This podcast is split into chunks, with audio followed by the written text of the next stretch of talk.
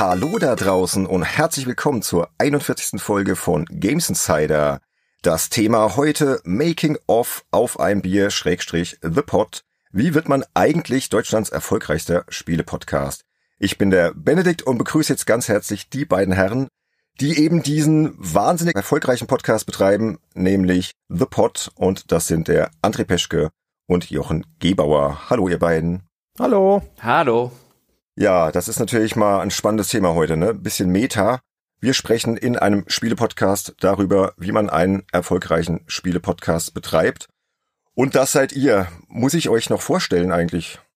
Ich vermute es. Wir stellen immer wieder fest, es gibt Menschen auf diesem Planeten, die uns nicht kennen. Auch wenn ich nicht weiß, warum das ist. Mhm. Manchmal sogar aus dem Ausland. Okay. Also ich habe keine Ahnung, ich weiß nicht, warum wir in Neuseeland zum Beispiel, warum wir da nicht äh, Stadtgespräch sind in Auckland. Eigentlich ist es ein, ein ganz großes Rätsel, ähm, warum es dort draußen immer noch Menschen gibt, die uns nicht kennen, aber vielleicht, ähm, ja, könntest du uns ganz kurz vorstellen, so für die ein, zwei oder so. Es gibt ja immer mal wieder welche. Also André hat neulich von jemandem erzählt, der hat ihn nicht auf der Straße erkannt. Ja gut, Neuseeland ist natürlich jetzt spezifisch, aber man sieht ja immer in seinen Podcast-Statistiken, wer einen hört. Werdet ihr denn tatsächlich auch in Neuseeland gehört? Habt ihr da mal geschaut? Neuseeland konkret weiß ich nicht. Also wir haben auf jeden Fall immer eine erstaunliche Latte an Ländern, in denen angeblich schon also Hörer vorhanden sind. Wir haben nur ganz wenige Punkte, wo man das sieht, weil einer unserer USPs, wenn man so möchte, ist ja, dass wir, wir sind halt komplett werbefrei. Das heißt aber auch, wir sind komplett trackingfrei, außer an den wenigen Stellen, wo wir es halt einfach nicht vermeiden können. Zum Beispiel bei der Hosting-Plattform unseres Podcasts, also des kostenlosen Podcasts. Ist Soundcloud und bei Soundcloud, Soundcloud protokolliert zum Beispiel Her Herkunftsländer. Und da ist dann halt Singapur und Südafrika und sonst irgendwas dabei.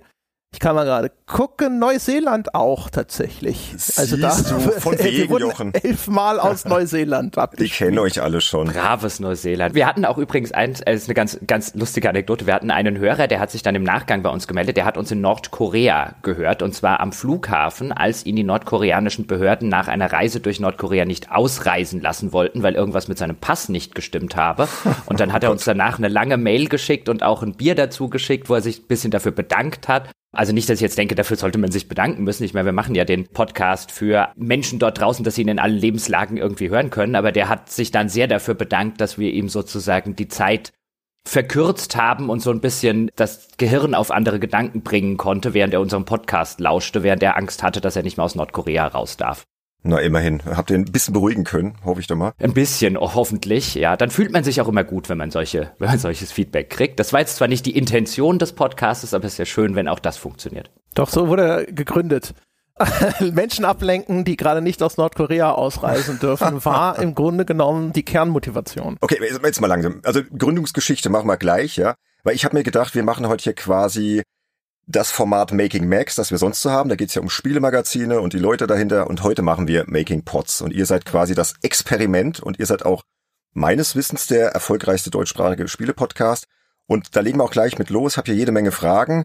Aber hier Thema Vorstellung. Vielleicht könnt ihr das selbst übernehmen, dass ihr euch einfach in ein, zwei Sätzen kurz vorstellt, was ihr bis The Pod gemacht habt. Also euer Leben vor The Pod.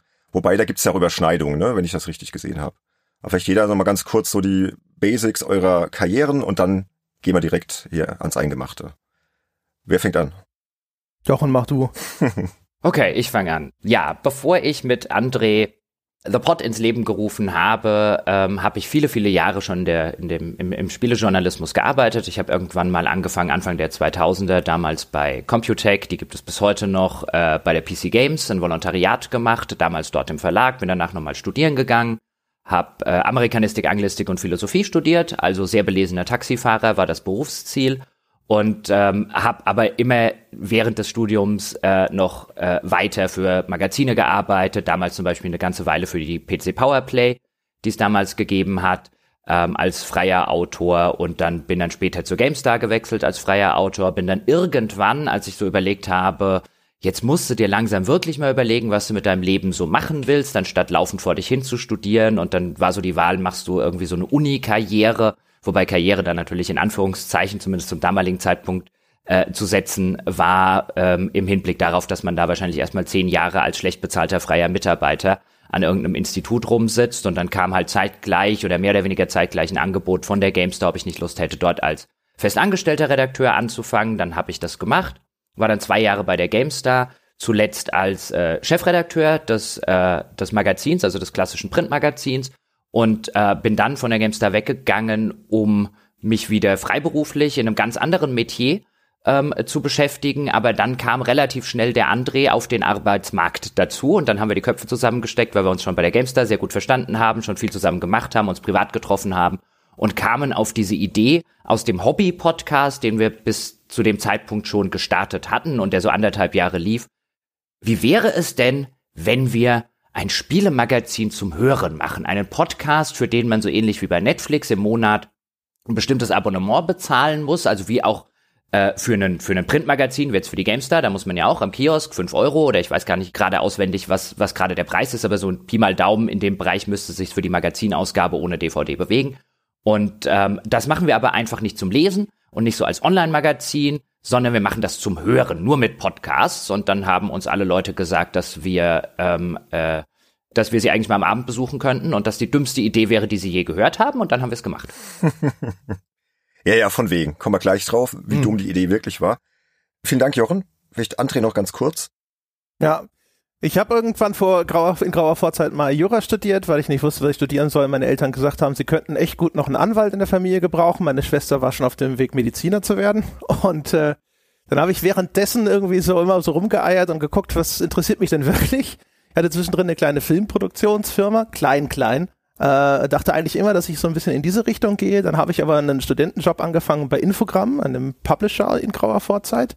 Bin dadurch in, da so ein bisschen in die Spielebranche reingekommen. Dann habe ich da bei einem Leserwettbewerb eines Online-Magazins, nämlich Games Mania, mitgemacht. Die saßen damals in Heidelberg, eines der frühen Online-Magazine in Deutschland. Und die haben mir dann zurückgeschrieben, ich habe diesen Leserwettbewerb gewonnen und ich könnte jetzt entweder 100 D-Mark haben oder einen Job, weil sie suchen gerade Leute zur Festanstellung für eine Redaktion, die sie da in Heidelberg aufbauen.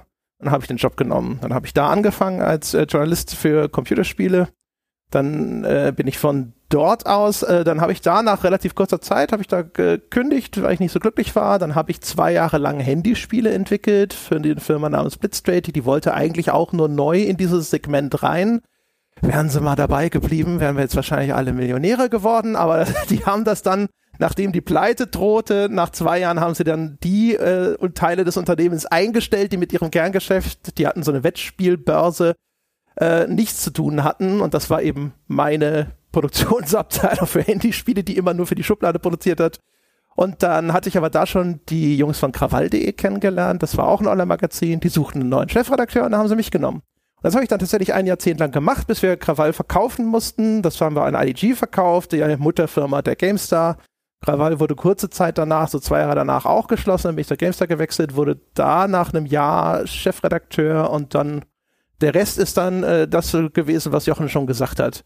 Jochen hat zuerst da aufgehört, dann habe ich kurze Zeit später da aufgehört. Wir hatten schon in dem Moment, als Jochen da weg ist, haben wir gesagt so, hey, um in Kontakt zu bleiben, könnten wir doch einen Podcast anfangen. Weil ich hatte angefangen, einen Podcast zu hören, fand das ganz cool. Und das war eine ideale Gelegenheit, um einfach zu sagen, jetzt haben wir einen festen Termin, dass wir jeden Sonntag miteinander einfach telefonieren können und der Kontakt nicht so abbricht. Mhm. Das war eigentlich der Grund, warum wir angefangen haben zu podcasten. Okay, super. Jetzt können wir nämlich direkt einsteigen in das, was ich auch vorbereitet habe. Die erste Folge ist ja erschienen am 12. April 2015. Das war Runde eins von Auf ein Bier, der Krampf mit den Wertungen. Und ich habe mir die auch nochmal angehört. Die klingt natürlich jetzt nicht ganz so gut, so soundmäßig, wie ihr heute klingt. Also man hört da schon dass das halt wirklich so ein Liebhaberprojekt war und ihr einfach Bock drauf hattet, ne? Und laut der Folgenwebseite wolltet ihr ja zuerst einen Videopodcast machen, ne? Ich zitiere mal.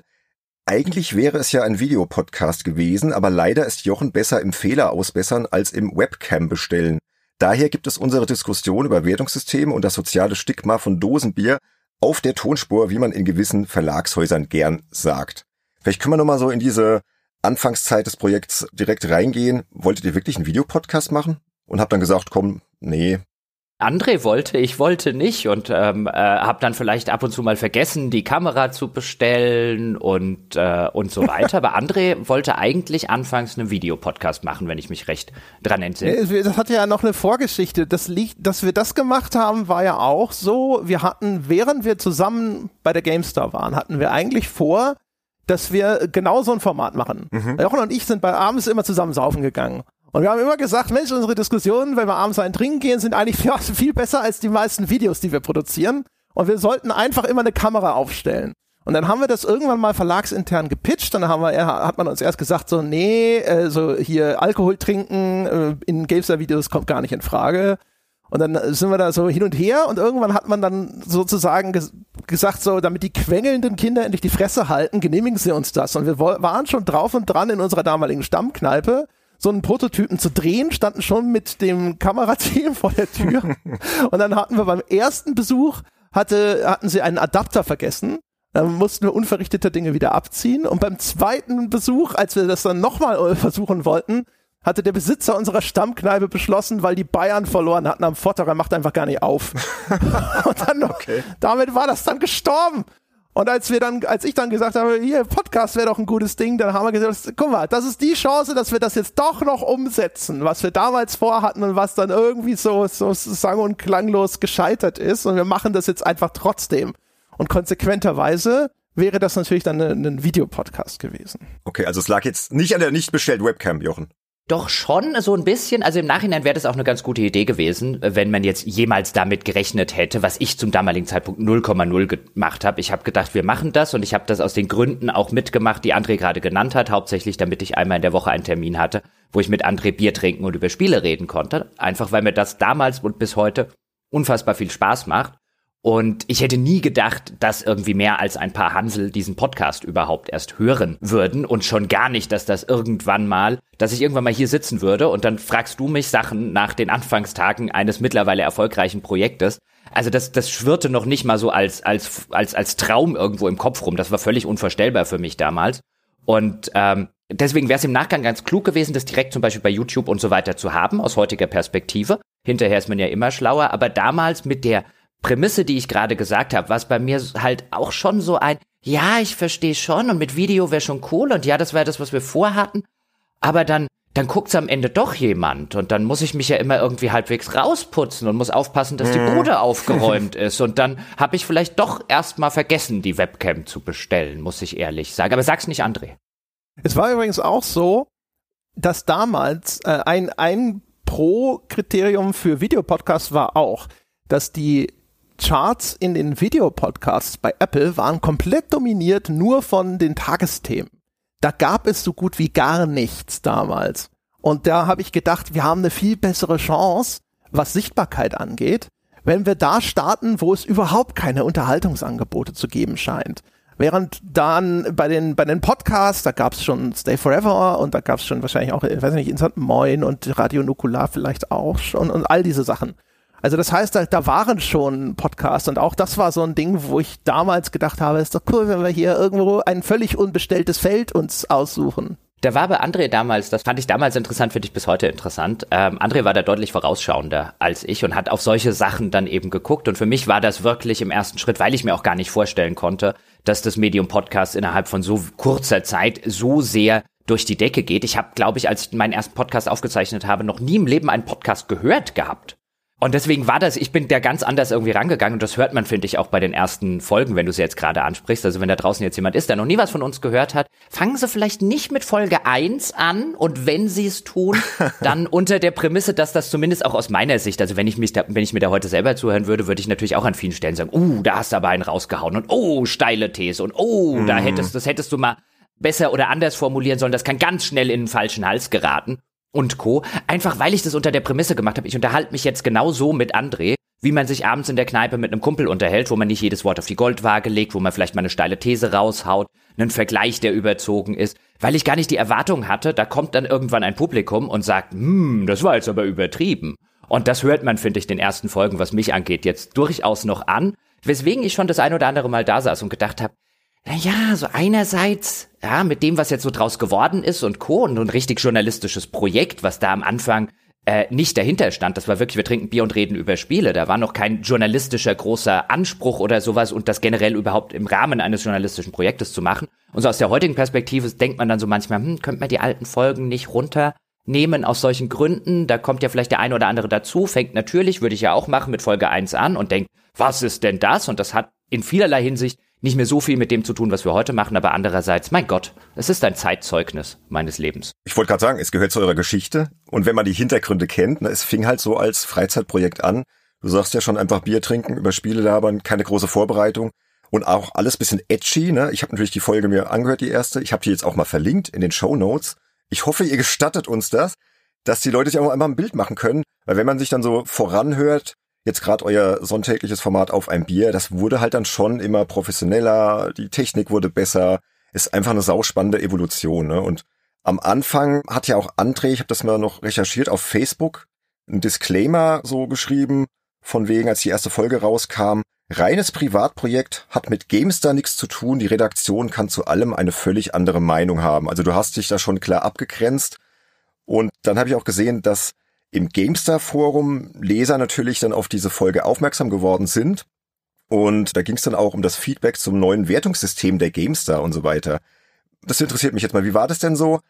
Ihr wart ja noch teilweise bei der GameStar, also André, du nicht mehr, Jochen.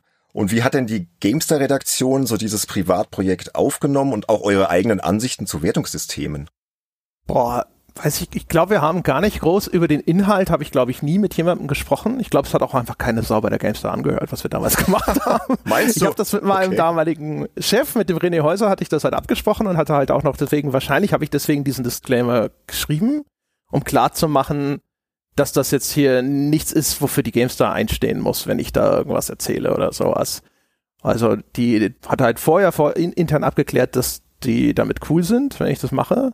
Und das war's, ehrlich gesagt. Mehr, ich kann mich nicht dran erinnern, dass ich sonst großartig äh, irgendeine Diskussion zu dem Podcast gehabt hätte. Ich habe irgendwann einmal, hatten wir drüber gesprochen, ob man auf der GameStar auf uns hinweisen kann. Das wollten sie nicht so gerne. Und dann haben sie aber auf Facebook, haben sie einmal auf uns verlinkt. Immerhin. Ja. Das sind die einzigen Sachen, an die ich mich groß erinnere.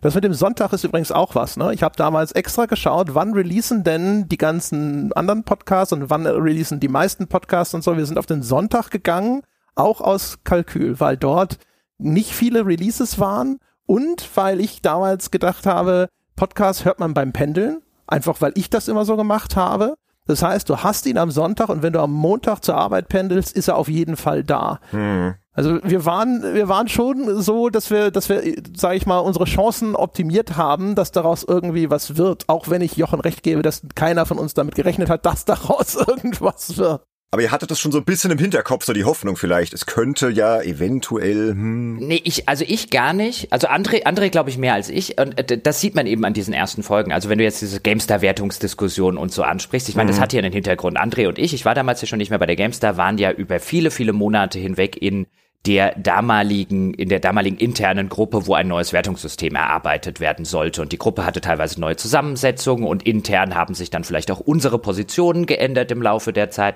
Und bei sowas baut man natürlich, weil dann auch unterschiedliche Auffassungen natürlich intern aneinander und aufeinander prallen.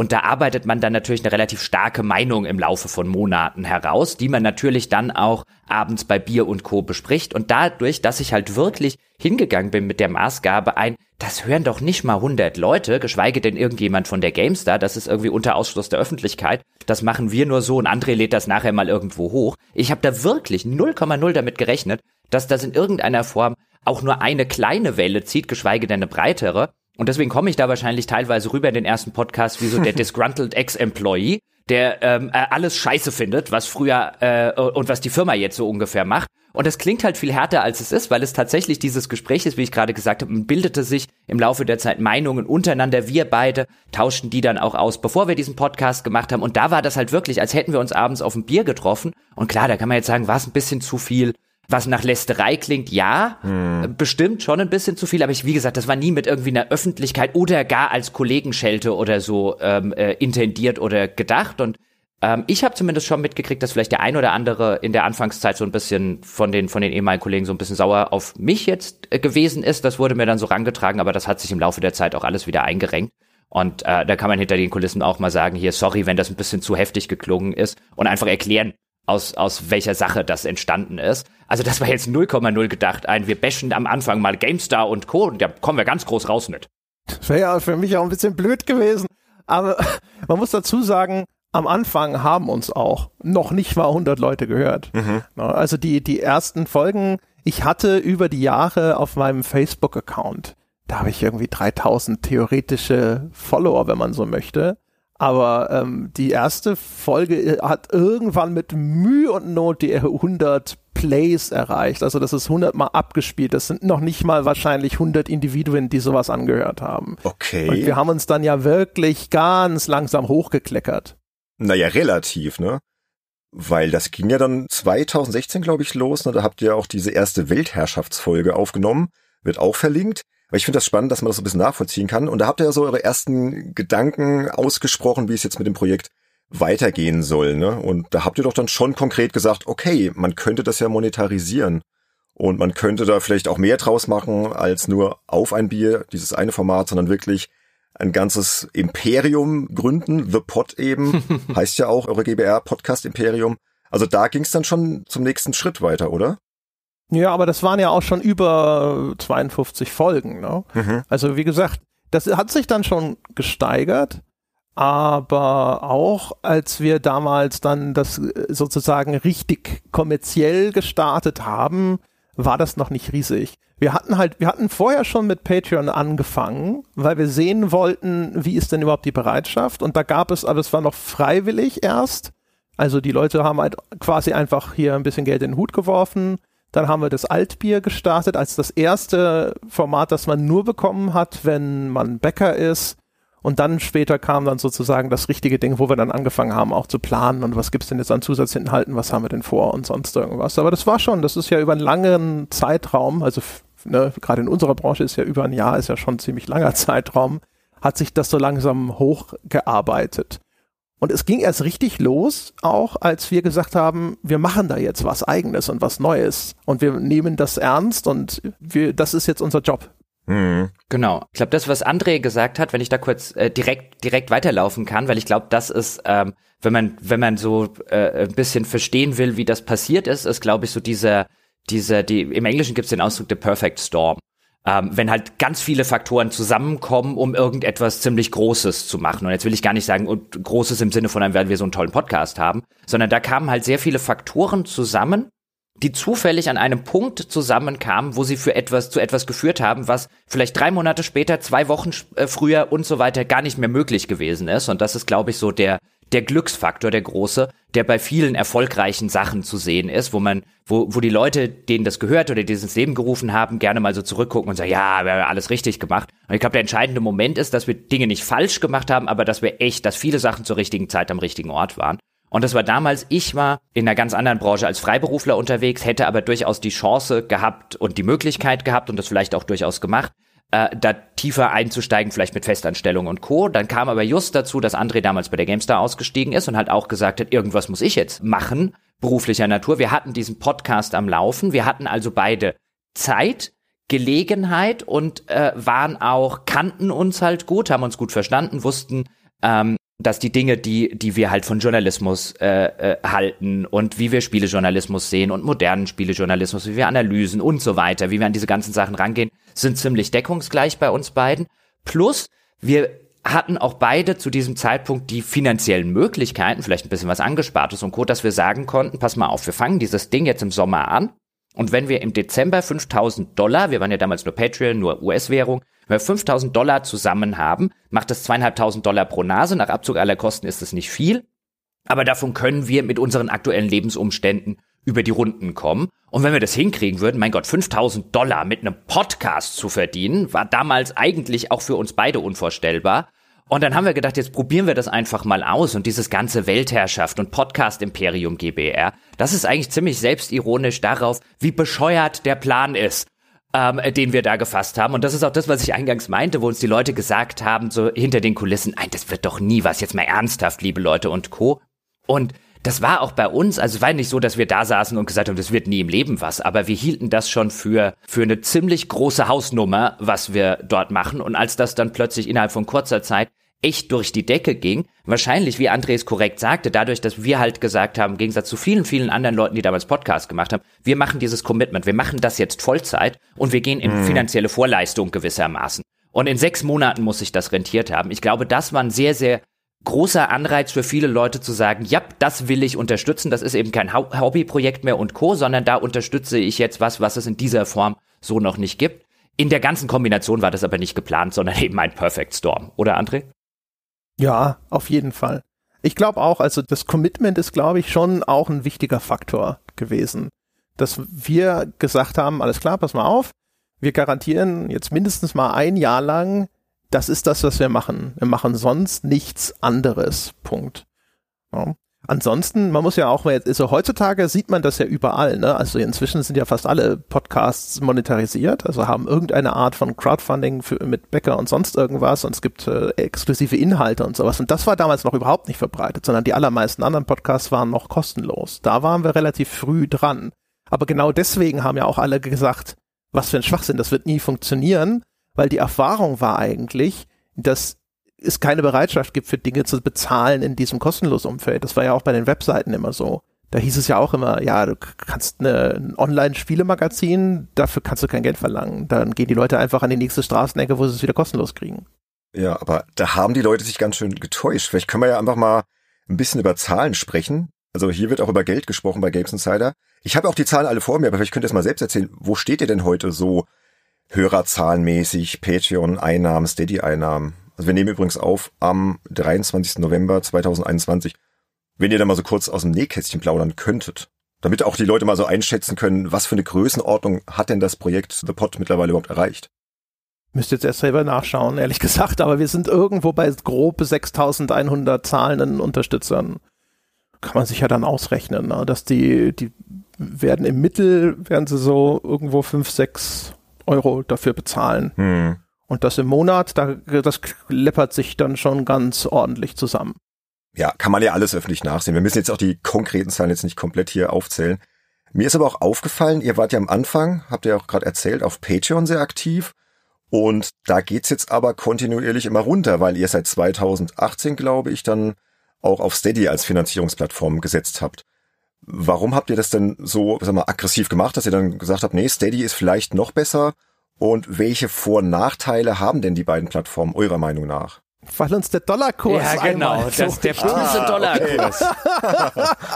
Okay, okay das der, dachte ich mir der, schon. Klar. Ja, ja, das war so Donald Trump und Co. hat uns da einen, einen, einen Strich durch die Rechnung gemacht.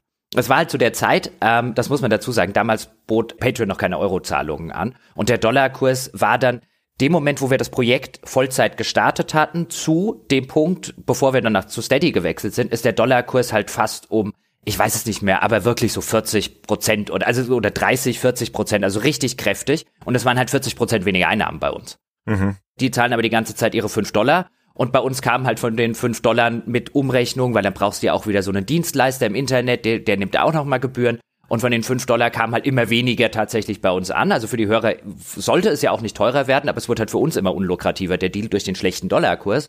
Und das war der Hauptgrund. Und der zweite Hauptgrund war, dass immer viele Leute gesagt haben, wir wollen gerne auch mit was anderem als Kreditkarte bezahlen, weil gerade Deutschland ist echt immer noch Bankeinzugs- und Lastschriftland der Welt. Und da gibt es immer noch einen Haufen Leute, die keine Kreditkarte haben oder die gar nicht benutzen wollen. Und das war für uns der zweite Aspekt, jemanden zu haben, der zum Beispiel auch Lastschriftverfahren und dann äh, im weiteren Schritt sowas wie Jahresabos und Co. anbietet. Davon hat Patreon mittlerweile relativ viel eingeführt, nach allem, was ich gesehen habe, aber wir konzentrieren uns nicht zuletzt deshalb auf äh, Steady mittlerweile, weil wir bei denen immer ein offenes Ohr und einen persönlichen Ansprechpartner hatten. Die haben uns da und mit uns da extrem gut gearbeitet im Vergleich zu Patreon, die einfach nie auf irgendetwas von uns auch nur ansatzweise geantwortet haben. Und jetzt will ich nicht sagen, wir waren ja so wichtig, weil wir waren jetzt nicht ganz klein mhm. äh, bei Patreon und die haben wirklich auf nichts, auf gar nichts, was wir im Laufe von mehreren Jahren die gefragt haben oder wissen wollten, haben wir irgendwas anderes als die äh, Standard-Support-Anfrage gekriegt. Jetzt will ich nicht sagen, ich habe ein Anrecht darauf, das irgendwie zu kriegen, aber es war halt einfach ärgerlich, weil für alles, wo wir jetzt gedacht haben, da könnten wir was machen und da könnten wir was machen, da ist uns die Plattform im Weg, einfach sowas wie ein, plant ihr denn irgendwann Euros umzusetzen oder ist das generell was, wo ihr sagt, nee, das passiert hier in den nächsten zwei Jahren nicht? Sagt uns das doch bitte. Wir waren zu dem Zeitpunkt, als wir bei Patreon ausgestiegen sind, waren wir unter den Top 10 Earnern bei ihren Podcasts weltweit. Wow. Das ist, wäre heute wahrscheinlich nicht mehr so, weil ja Podcast in den USA jetzt auch sogar noch erfolgreicher durchgestartet ist, als das in Deutschland der Fall ist. Aber eigentlich gab es damals aus unserer Sicht schon auch gute Gründe, dass Patreon auf uns ruhig mal hätte reagieren können. Mhm. Und man hatte echt das Gefühl, man schreit da einfach nur in den dunklen Wald hinein. Ja, ja, wie gesagt, die Erfahrung habe ich auch gemacht. Man schreibt da irgendwie an den Support, dann kommt erstmal gar nichts und wenn, kommt dann irgendwie sowas ganz Inkonkretes und so. Also ich kann es verstehen. Steady ist ja auch ein deutsches Unternehmen, da hast du einfach den direkten Draht und wenn die euch so besser unterstützt haben. Ja, aber vielleicht nochmal kurz zurück zu dieser Zeit, als es dann so richtig losging. Was mich noch interessiert, wie war das denn damals, als ihr dann so Angehörigen, Familien, Freunden erzählt habt, so, wir machen das jetzt wirklich hauptberuflich, wir podcasten jetzt, trinken Bier und das ist jetzt so unser Leben. Wie haben die denn darauf reagiert? Was ist dein Podcast? Möchte ich mal meinen, also ja, also meine Eltern fanden das, äh, glaube ich, schon reichlich bekloppt. Also vor allem, man muss ja überlegen, ne? Also bei mir war es auch so, ich, du, du weißt selber, wie es ist, ja. Ich war Mitglied der Chefredaktion bei der GameStar. Das heißt, wahrscheinlich, was Spielejournalismus in Deutschland angeht, unter den, weiß ich nicht, Top 10 besten Positionen, die man in der Branche überhaupt erreichen kann. Und äh, das aufzugeben und dann zu sagen, ich mache mich selbstständig mit einem Podcast, das äh, widerspricht auch einfach allem, was meine Eltern sich so vorstellen, was eine stabile Lebensplanung angeht. Also, aber die, die fanden es ja auch schon völlig absurd, als ich gesagt habe, ich höre auf Jura zu studieren und mache Spielejournalismus. Mhm. Also sie kam mit deinen Flausen zurecht und dachten so, ach, der André, ist schon wieder so eine Idee. Aber hat ja auch schon mal geklappt. Haben dir vielleicht auch vertraut, dass das was wird. Nee, vertraut an das kann ich, aber ist, ja, Sie waren, glaube ich, es war, glaube ich, niemand überraschter als meine Eltern, dass das funktioniert hat. okay. meine, ja, doch, meine Mutter möglicherweise, weil ich glaube, meine Mutter ist noch ein paar, paar Tage, äh, ein paar Jahrgänge über Andres, äh, äh, oder älter als Andres Eltern, wenn ich, wenn ich da recht informiert bin. Ähm, also die konnte schon mit meiner ganzen Spielejournalismus-Karriere nichts anfangen. Ähm, mittlerweile 82, meine Mom.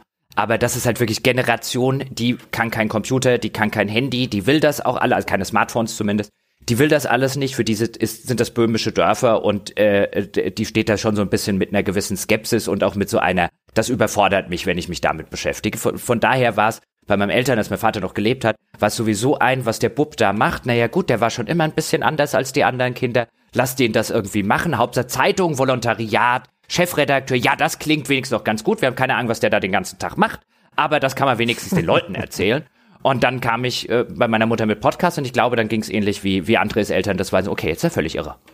Ha? Jetzt ist, jetzt ist demnächst, demnächst, ich sehe ihn schon, ja, wie er mit 50 im Unterhemd auf der Couch sitzt und einen ganzen Tag Bier trinkt. Schlimm, Moment, das könnte tatsächlich noch passieren.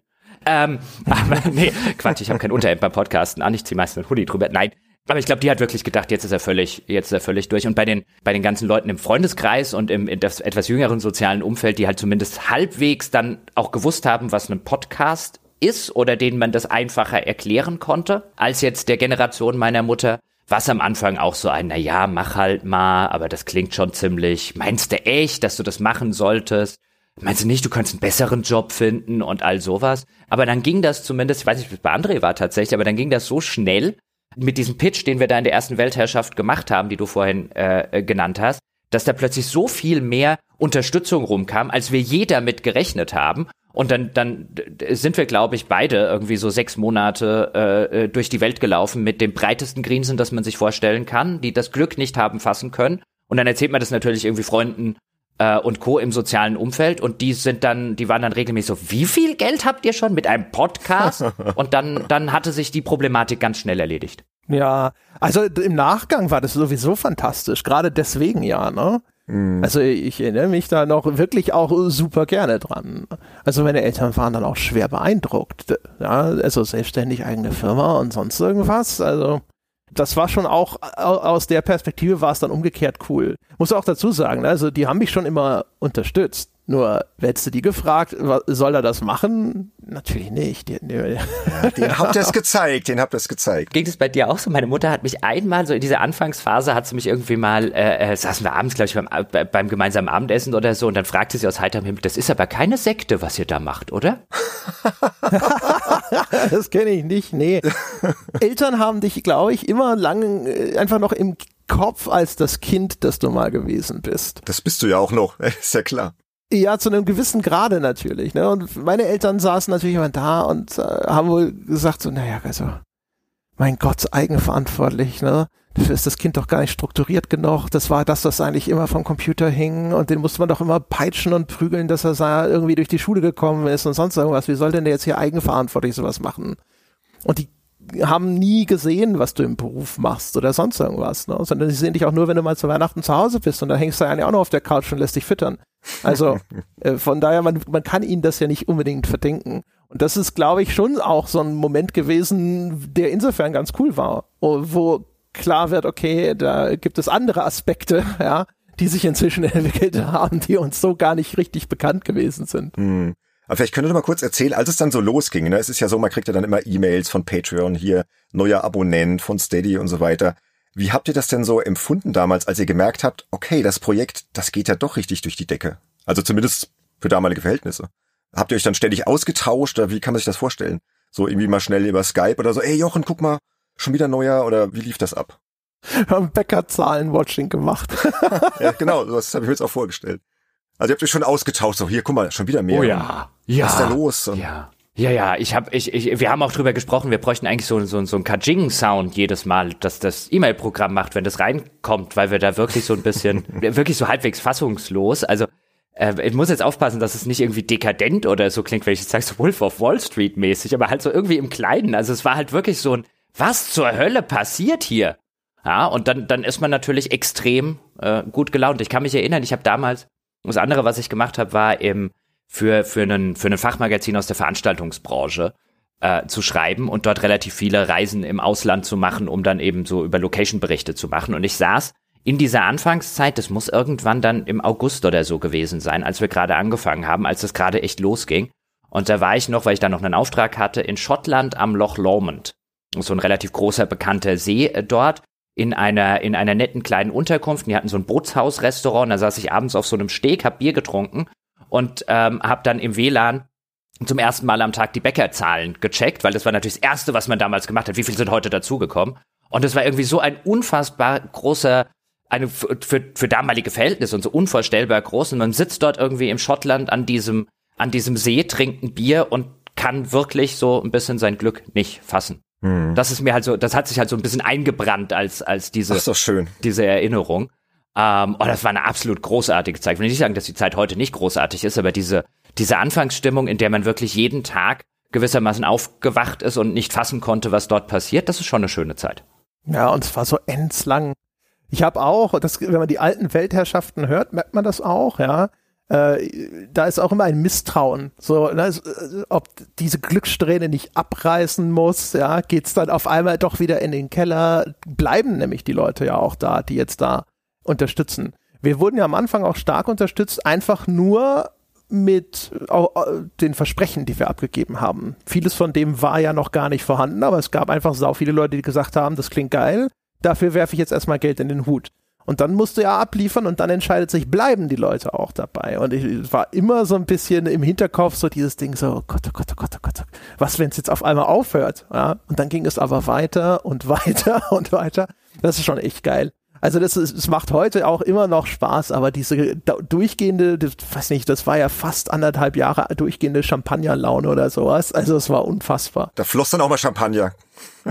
ich glaube nicht. Ich glaube, Champagner hatten wir. Es floss viel Bier. Nee, das glaube ich nicht direkt so, aber es floss viel Bier und wie gesagt, wir haben halt wirklich ab und zu einfach nur so im Skype gesessen und gesagt, da sind wieder 20 ja, es, es, deswegen ja, das war super. Deswegen habe ich so vorher sowas wie Wolf of Wall Street oder so. Das, klingt viel dekadenter natürlich, als es war. Wir haben ja nicht riesen Drogenpartys oder so, um Gottes Willen veranstaltet, aber es war halt schon so, man fühlte sich schon irgendwie ein bisschen, als würde man gerade die 50. Hand am Stück bei Blackjack gewinnen. Und das fühlt sich einerseits total super an. Aber andererseits wartet man, wie André es schon gesagt hat, schon immer so auf den, ja, und irgendwann, weißt du, kommt doch die Quittung. Das kann doch nicht mhm. einfach so lange. Und dann ging das ja wirklich über wie lange? Zwei Jahre oder so? Also ich sage jetzt mal natürlich nicht so extrem wie in der Anfangszeit. Ähm, und wir, wir wachsen ja auch immer noch, wenn natürlich auch auf eine wesentlich kleineren Flamme mittlerweile. Aber so dieses, dieses Ultrawachstum des ersten Jahres oder so, das, äh, mir ging's da auch wie André. Und man, man denkt da die ganze Zeit, irgendwann muss das böse Erwachen kommen. Das ist zu gut, um wahr zu sein. Ja, und jetzt haben wir Ende 2021 und das Erwachen ist immer noch nicht gekommen. Und mittlerweile seid ihr echt ein großes Team. Ne? Vielleicht könnt ihr mal kurz erzählen, wie sich so diese Unternehmung dann ausgeweitet hat. Ihr wart am Anfang zu zweit, dann kam ja, glaube ich, Sebastian Stange dazu, ne, als dritter fester Podcaster. Und mittlerweile habt ihr ein ganzes Team. Wer ist denn da alles dabei an Freelancern? Wie muss man sich das vorstellen, wer da alles so mitwirkt? Also fest dabei, im Sinne von fest angestellt, ist nach wie vor eigentlich nur der Sebastian. Alles mhm. andere sind äh, freie oder feste Freie. Aber da ist der, der, der Stall sozusagen relativ groß. Also das, heißt, das ist nicht ganz richtig. Wir hatten zwischendrin mit der Nina Kiel noch eine Festangestellte. Ah, okay. Aber die ist äh, inzwischen schon weitergezogen.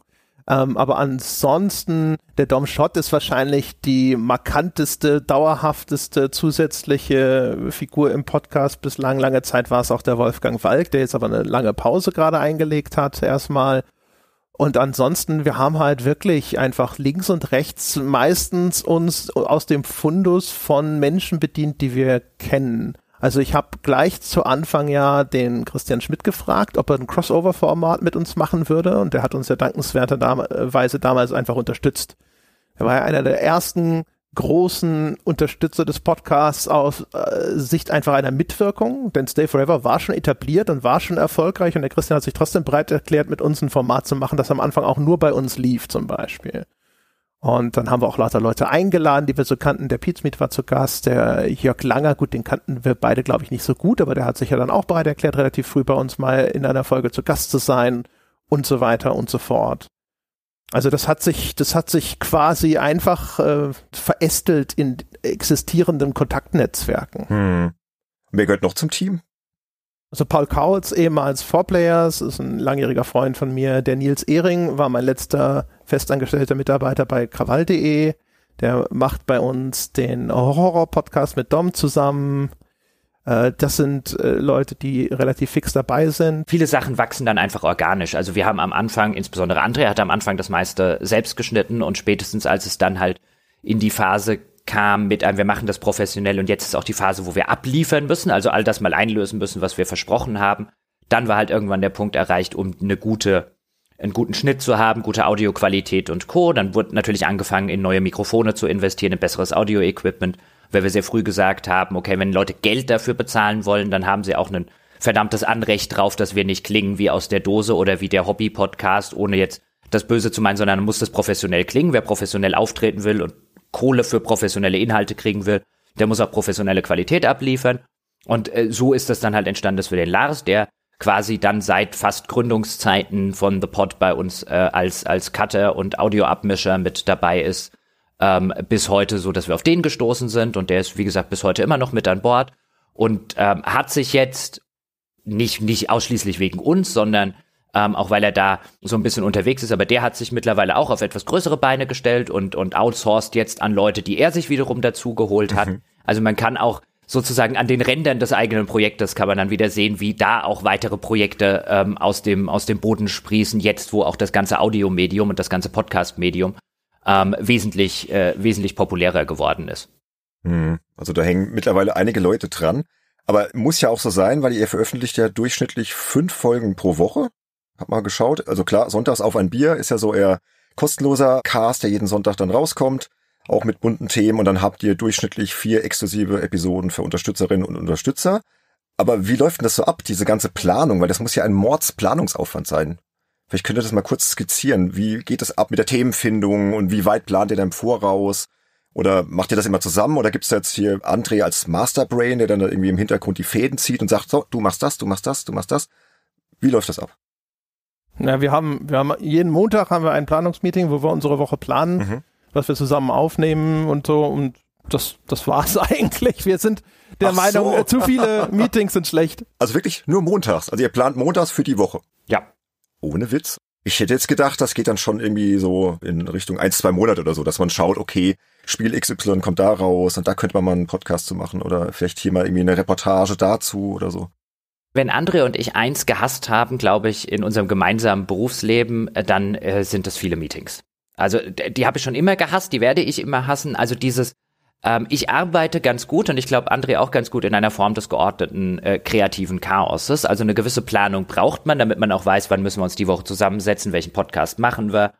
Diese Woche wollen wir Format XY machen, um wie viel Uhr an welchem Tag nehmen wir das auf. Eine gewisse Planungssicherheit äh, braucht man. Aber ich fahre schon immer in meinem ganzen Berufsleben und insbesondere, wenn es halt etwas kreativere Sachen sind, ob das jetzt Artikel schreiben oder Podcast und so weiter ist. Aber da, das ist ja nicht was Planbares wie eine Fließbandarbeit. Da weißt du ja selber, Benedikt. Also das, da kommen ja dann auch Sachen dazwischen und dann ist das Spiel ja. länger, als man denkt oder und all solche Dinge. Und ich arbeite schon immer extrem gut damit, ähm, nicht viel mehr als eine Woche auf Sicht zu fahren. Ähm, und immer lieber ein fahrendes Auto zu bauen, als mir irgendwie äh, was auszudenken, was vielleicht in äh, äh, sechs Monaten als Automodell hinten rauskommen soll und dann kommen lauter Widrigkeiten dazwischen und das, was am Ende rauskommt, hat nichts mehr mit dem zu tun, was ich machen wollte. Ähm, und dieses, dieses etwas geordnetere Chaos, das funktioniert, glaube ich, zwischen André und mir ganz gut und Seppa hat sich da, also Sebastian, unser Mitarbeiter, hat sich da, glaube ich, auch ganz gut reingefunden, so dass es für uns echt gut funktioniert, uns jeden Montag so gegen zehn, halb elf äh, per Skype zusammenzusetzen, eine halbe Stunde zu planen und danach noch eine Dreiviertelstunde über Gott und die Welt zu plaudern. Das ist unser Wochenmeeting. Ja, genau. Unsere Erfahrung ist eigentlich auch, zu viele Meetings sind meistens Zeitverschwendung. Und das heißt, wir haben eigentlich von Anfang an gesagt, dass wir es reduzieren. Es gibt ein paar Sachen natürlich, die wir auch längerfristiger planen. Aber an das im Großen und Ganzen, ehrlich gesagt, äh, funktioniert das hervorragend. Man muss die Leute einfach eigenverantwortlich machen lassen. Mhm, mhm, das ist ja auch immer so eine Prämisse gewesen beim Podcast, dass wir gesagt haben, es kommt eigentlich in der Regel das beste Ergebnis bei raus, wenn die Leute auch wirklich Bock haben, ihr Zeug zu machen. Und deswegen ist es meistens so, nicht immer, meistens so, dass wir den Leuten einfach sagen, worauf hast du Lust? Und dann schlagen die was vor und dann sagen wir, ja, das wollen wir auch, das finden wir gut. Und dann machen die das einfach. Es ist ja auch für so eine kleine Unternehmung am besten. Wenn du einfach sagst, alles klar, mach das und dann macht derjenige das und irgendwann kommt er an und es ist fertig. Hm. Und wir, selbst wenn Leute neu dazukommen oder sowas, dann schauen wir da die ersten, weiß ich nicht, paar Folgen, solange wie es halt dauert, drauf, dass wir wissen, die verstehen, was wir haben wollen. Aber sobald das läuft, dann läuft das und dann sitzt du da auch nicht da, also man muss sich da verabschieden von so viel Micromanagement. Oh ja. Man merkt übrigens auch, wie schön das ist, wenn man das Micromanagement nicht mehr machen äh, muss und äh, auch gar nicht mehr machen will und wenn wie, und wie selten es auch notwendig ist. Also ähm, das ist so ein bisschen ein Pet Peeve, was ich habe, dass mir in viel zu vielen äh, etwas größeren Firmen, Büros und so weiter, was auch immer, viel zu viele Leute damit beschäftigt sind, viel zu viele andere Leute micromanagen zu wollen, anstatt dass sich jeder um seine Arbeit kümmert hm. ähm, und jeder vor seiner eigenen Haustür kehrt, dann ist nämlich am Ende die Straße sauber. Und, und so, so handhaben wir das und das ist echt angenehm. Also bei Sebastian jetzt zum Beispiel, um so ein bisschen aus dem Nähkästchen zu plaudern, aber wenn wir jetzt montags mit Sebastian ausmachen, der Sebastian spielt die Woche, äh, keine Ahnung, Forza Horizon und macht am Donnerstag zeichnen wir eine Wertschätzung, also unser Testformat, äh, zeichnet der Sebastian dann mit André oder mit mir auf wann der Sebastian ausreichend Forza Horizon spielt, um bis Donnerstag, wenn er sagt, bis Donnerstag bin ich fertig, fertig zu sein, ist mir vollkommen egal. Wegen mir kann der die nächsten drei Tage im Freibad rumliegen und nachts um drei spielen. Wenn das sein Arbeitsablauf ist, den er haben will, ist es mir total egal. Wenn er, wenn er am Mittwoch schon fertig ist, dann ist er am Mittwoch schon fertig. Ist cool. Dann laufe ich aber nicht rum und suche jetzt, und André genauso wenig, und suche jetzt händeringend eine Arbeit, die Sebastian am Donnerstag noch machen kann, weil, am Ende, das sind ja acht Stunden, was macht er denn da? Der wird schon was anderes finden, was ihn interessiert. Dann liest er ein paar Sachen im Internet, quer auf irgendwelchen Reddit, Spiele-Webseiten und Co., spielt vielleicht hier mal rein und so weiter. Das müssen wir alles nicht micromanagen und die Erfahrung zeigt äh, durch die klasse Arbeit, die halt zurückkommt von den Menschen, die man nicht micromanagt, dass die das auch zu schätzen wissen. Das ist halt für beide Seiten, finde ich, eine Win-Win-Situation. Mhm. Gut, dann brauchst du aber auch Leute, denen du da wirklich blind vertrauen kannst, dass die das auch pünktlich abliefern. Ne? Ja, klar, aber warum arbeitest du sonst mit ihnen zusammen? Ne? Also klar, wir haben sicherlich, wenn es nicht passen würde, dann wird man es halt auch bleiben lassen. Mhm. Jetzt Sebastian kannten wir sowieso schon, mit dem hatten wir vorher schon beide jahrelang zusammengearbeitet, da stellte sich die Frage gar nicht. Bei anderen Leuten probierst du es halt erstmal, machst halt mal einen Podcast zusammen, guckst, was dabei rauskommt, sprichst hinterher drüber und entweder das verläuft dann vielleicht wieder im Sande, weil irgendeine Partei vielleicht nicht ganz so zufrieden ist oder eben es läuft gut und dann geht es weiter und dann intensivierst du das Ganze. Aber ansonsten, also auch umgekehrt zum Beispiel, wenn dann Sebastian sagt, nee, ich brauche länger, dann braucht er halt länger. Also in aller Regel ist das es gibt natürlich so ein paar Sachen, wo wir dann sagen, okay, hier, weiß nicht, unsere regelmäßigen Betriebsferien über Weihnachten zum Beispiel, wenn alle einfach keinen Bock haben, jetzt noch Podcasts zu produzieren, dann wird halt vorproduziert. Und das sind so die wenigen Momente, wo wir natürlich bestimmte Deadlines schon haben und die dann auch einhalten müssen. Aber ansonsten wenn jemand sagt, er braucht länger, was glaube ich falsch ist, aber was zu häufig gemacht wird, ist, dass dann da gesessen wird, dann wird irgendwie angetrieben und wird gedacht, du musst gucken und du musst jetzt irgendwie die Maximum an Produktivität aus, aus den Leuten rausquetschen. Ja, ja. Und das ist halt falsch rum. sondern wir lassen die Leute halt einfach machen. Wenn die länger brauchen, damit ein gutes Ergebnis rauskommt, dann kriegen die halt mehr Zeit. Und das wird dir, das wird dir gedankt und es wird nicht ausgenutzt. Und das ist, glaube ich, echt so eines dieser großen Missverständnisse in der Führung, dass man irgendwie Leute antreiben müsse als Chef oder sowas. Das ist Quatsch. Das ist auch, glaube ich, einer der so ein bisschen der Erfolgsfaktoren, wenn man so will, den ich jetzt so als Learning aus der ganzen Podcast-Geschichte mitnehme, ist ein, ich habe das schon immer so als, als Arbeitnehmer und so weiter empfunden, so, ey, lass mich doch meinen Kram machen und lass ihn mich doch einfach in Ruhe machen und bestrafe mich am Ende vielleicht nicht, wenn ich einen Tag fert früher fertig bin, indem ich irgendeine Blödarbeit bekomme, nur damit ich was zu ja. tun habe. Äh, das wird ja auch gerne gemacht, sondern lass mich eigenverantwortlich arbeiten, dann kriegst du gute Ergebnisse. Also erstmal dieses Grundvertrauen, wie André schon gesagt hat, warum sollte ich mit jemandem arbeiten, dem ich das nicht erstmal entgegenbringe? Also ich glaube, als Arbeitgeber generell erstmal zu sagen, ich vertraue dir, dass du in dieser Zeit, über die wir gesprochen haben, in diesem Rahmen, über den wir gesprochen haben, also jetzt bei Sebastian wäre es jetzt Podcast XY, also eine Wertschätzung zu Forza, wie wir es gerade gesagt haben. Ich vertraue dir, dass da am Donnerstag was Gutes dabei rauskommt, ohne dass ich dich kontrolliere. Es ist auch echt nicht viel Vertrauen, dass man davor schießen muss, finde ich. Ich glaube, die allermeisten Leute, die aller, allermeisten Leute zahlen einem das auch tatsächlich zurück. Und wenn man an der Stelle ist, dann stellt man fest, ich glaube, zu viel Journalismus zum Beispiel heute und auch Spielejournalismus im Besonderen arbeitet nach der Prämisse, es muss gut, schnell und billig sein. Und gut, mhm. schnell und billig geht nicht. Du kannst zwei von drei haben, aber du kannst nie alle drei haben. Ähm, und häufig bleibt dann gut auf der Strecke, weil dann ist es halt lieber schnell und billig. Und wir haben halt sehr gute Erfahrungen gemacht, das schnell und das billig rauszunehmen. Und mhm. einfach die Prämisse zu haben, wir wollen nur, dass es gut ist. Wenn der, wir müssen nicht, weil das Spiel X, großes Spiel, Battlefield erscheint morgen, wir müssen übermorgen keinen Podcast haben. Wir müssen gar keinen Podcast zu Battlefield haben, wenn hier keiner Bock drauf hat, was zu Battlefield zu machen. Und wenn einer Bock drauf hat, spiel's lange genug, dass du dir ein vernünftiges Urteil bilden kannst, spielst nicht zwölf Stunden, drei Tage am Stück, dass du danach nicht mehr weißt, wo dir der Kopf steht, nur damit schnell genug der Podcast raus äh, kommt. Wir kennen das ja wahrscheinlich alle noch aus, aus unserer aktiven Spielemagazin äh, Zeiten, wenn dann halt das Testmuster zwei Tage vor Release und Co. Wir wollen kein, keine Situation aller Cyberpunk mit äh, unserer Besprechung und so weiter, wie das vielfach da draußen ist. Das brauchen wir gar nicht. Das ist gar nicht notwendig. Nimm das schnell raus, nimm das billig raus, konzentriere dich aufs Gut und dann funktioniert's. Das ist das Learning, äh, was ich da so ein bisschen bei uns rausgenommen habe. Ja, und die, die Grundidee, ne? Also man äh, ist ja eigentlich eine Idee, die von Grund auf Quatsch ist, zu glauben, dass Menschen sich irgendwie in ein Schema pressen lassen. Also, was, was ich meine ist, wenn jemand gute Arbeit leistet, dann, und der braucht normalerweise, keine Ahnung, für einen Titel von 20 Stunden, braucht halt vier Tage, um das zu spielen, sich Gedanken zu machen und dann hinterher darüber zu berichten oder sowas. Der hat halt auch mal eine schlechte Woche und irgendwie sich hinzustellen und auf die Hinterbeine zu stellen und zu sagen so, nein, das muss jetzt aber in dieses genormte Ding reingepresst werden.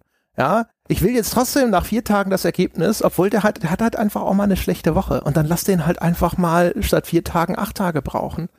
Who cares? Ja, also am Ende ist, ne, dann da, ist die, ist die Qualität ja eigentlich entscheidend. Die willst du ja haben. Richtig, ja. Finde ich einen schönen Ansatz und ich glaube, das hört man auch bei den Formaten, die ihr macht. Also ihr macht euch da auch frei von SEO, Clickbait und es muss jetzt zum Release der Test raus. Also das ist für euch grundsätzlich kein Thema. Nein, um Gottes Willen. Ich möchte auch, wenn es sich vermeiden lässt, nie mehr in einem Umfeld arbeiten müssen, wo ich entweder denke, aus welchen Gründen auch immer, oder den Druck von jemand anderem bekomme, ein, jetzt kommt großes Spiel. Ich bleibe jetzt bei dem Cyberpunk-Beispiel einfach, weil es der größte Release der letzten Jahre gewesen ist.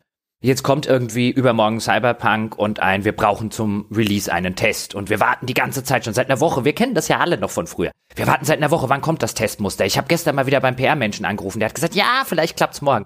In diesem ganzen Umfeld will ich nicht mehr arbeiten, weil in so einem Umfeld kann einfach nicht dasselbe entstehen, meiner Meinung nach, wie in einem ruhigen, gelassenen, journalistisch auch sorgfältig arbeiten könnenden äh, Umfeld, weil man eben sagen kann, nein, der Test muss nicht zum Release draußen sein, der kann auch eine Woche nach Release erscheinen. Wer unseren Test, und ich meine, das wissen halt unsere Hörerinnen und Hörer, wer unsere Tests hören will zu spielen, der muss halt auch mal eine Woche warten. Vielleicht muss er auch mal einen Monat warten.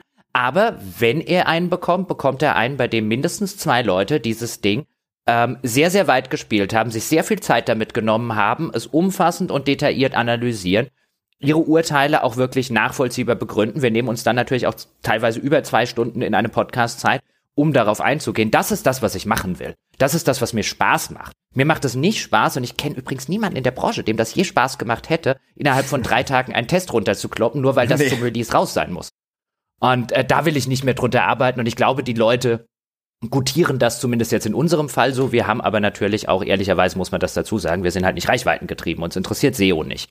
Ähm, wie André schon eingangs gesagt hat, wir tracken auch nicht. Wir, wir kennen keinerlei Nutzungsverhalten unserer äh, Hörerinnen und Hörer als auch auf unserer Webseite und Co., weil wir schon wegen spätestens bei der DSVGO-Geschichte gesagt haben, damit wollen wir uns gar nicht lang auseinandersetzen. Warum sollen wir unsere, warum sollen wir die Leute auf unserer Webseite tracken? Was sollen uns das bringen? Das bisschen SEO da. Ähm, und deswegen können wir uns halt einfach auf unsere Arbeit konzentrieren. Und ich glaube, das ist auch ein guter Deal zwischen, zwischen äh, im Journalismus, zwischen Lesern, Hörern, wie auch immer, ähm, und den Journalisten, ist einfach sagen, du bezahlst mich dafür, dass ich meine Arbeit gut mache und bekommst am Ende ein Produkt, und zudem kannst du sagen, ein ja, das Produkt ist gute Arbeit, die zahle ich gerne weiter oder du kannst lassen. Aber da sind keine Mittelsmänner drin, da sind keine Werbeleute drin, da sind keine irgendwelche, ja, aber gleichzeitig mache ich noch irgendwelche Artikel nur um SEO-Reichweite bei Google abzugreifen, sondern es ist ein ehrlicher, fairer Deal von den Leuten, die es machen und den Leuten, die es kaufen sollen. Mhm.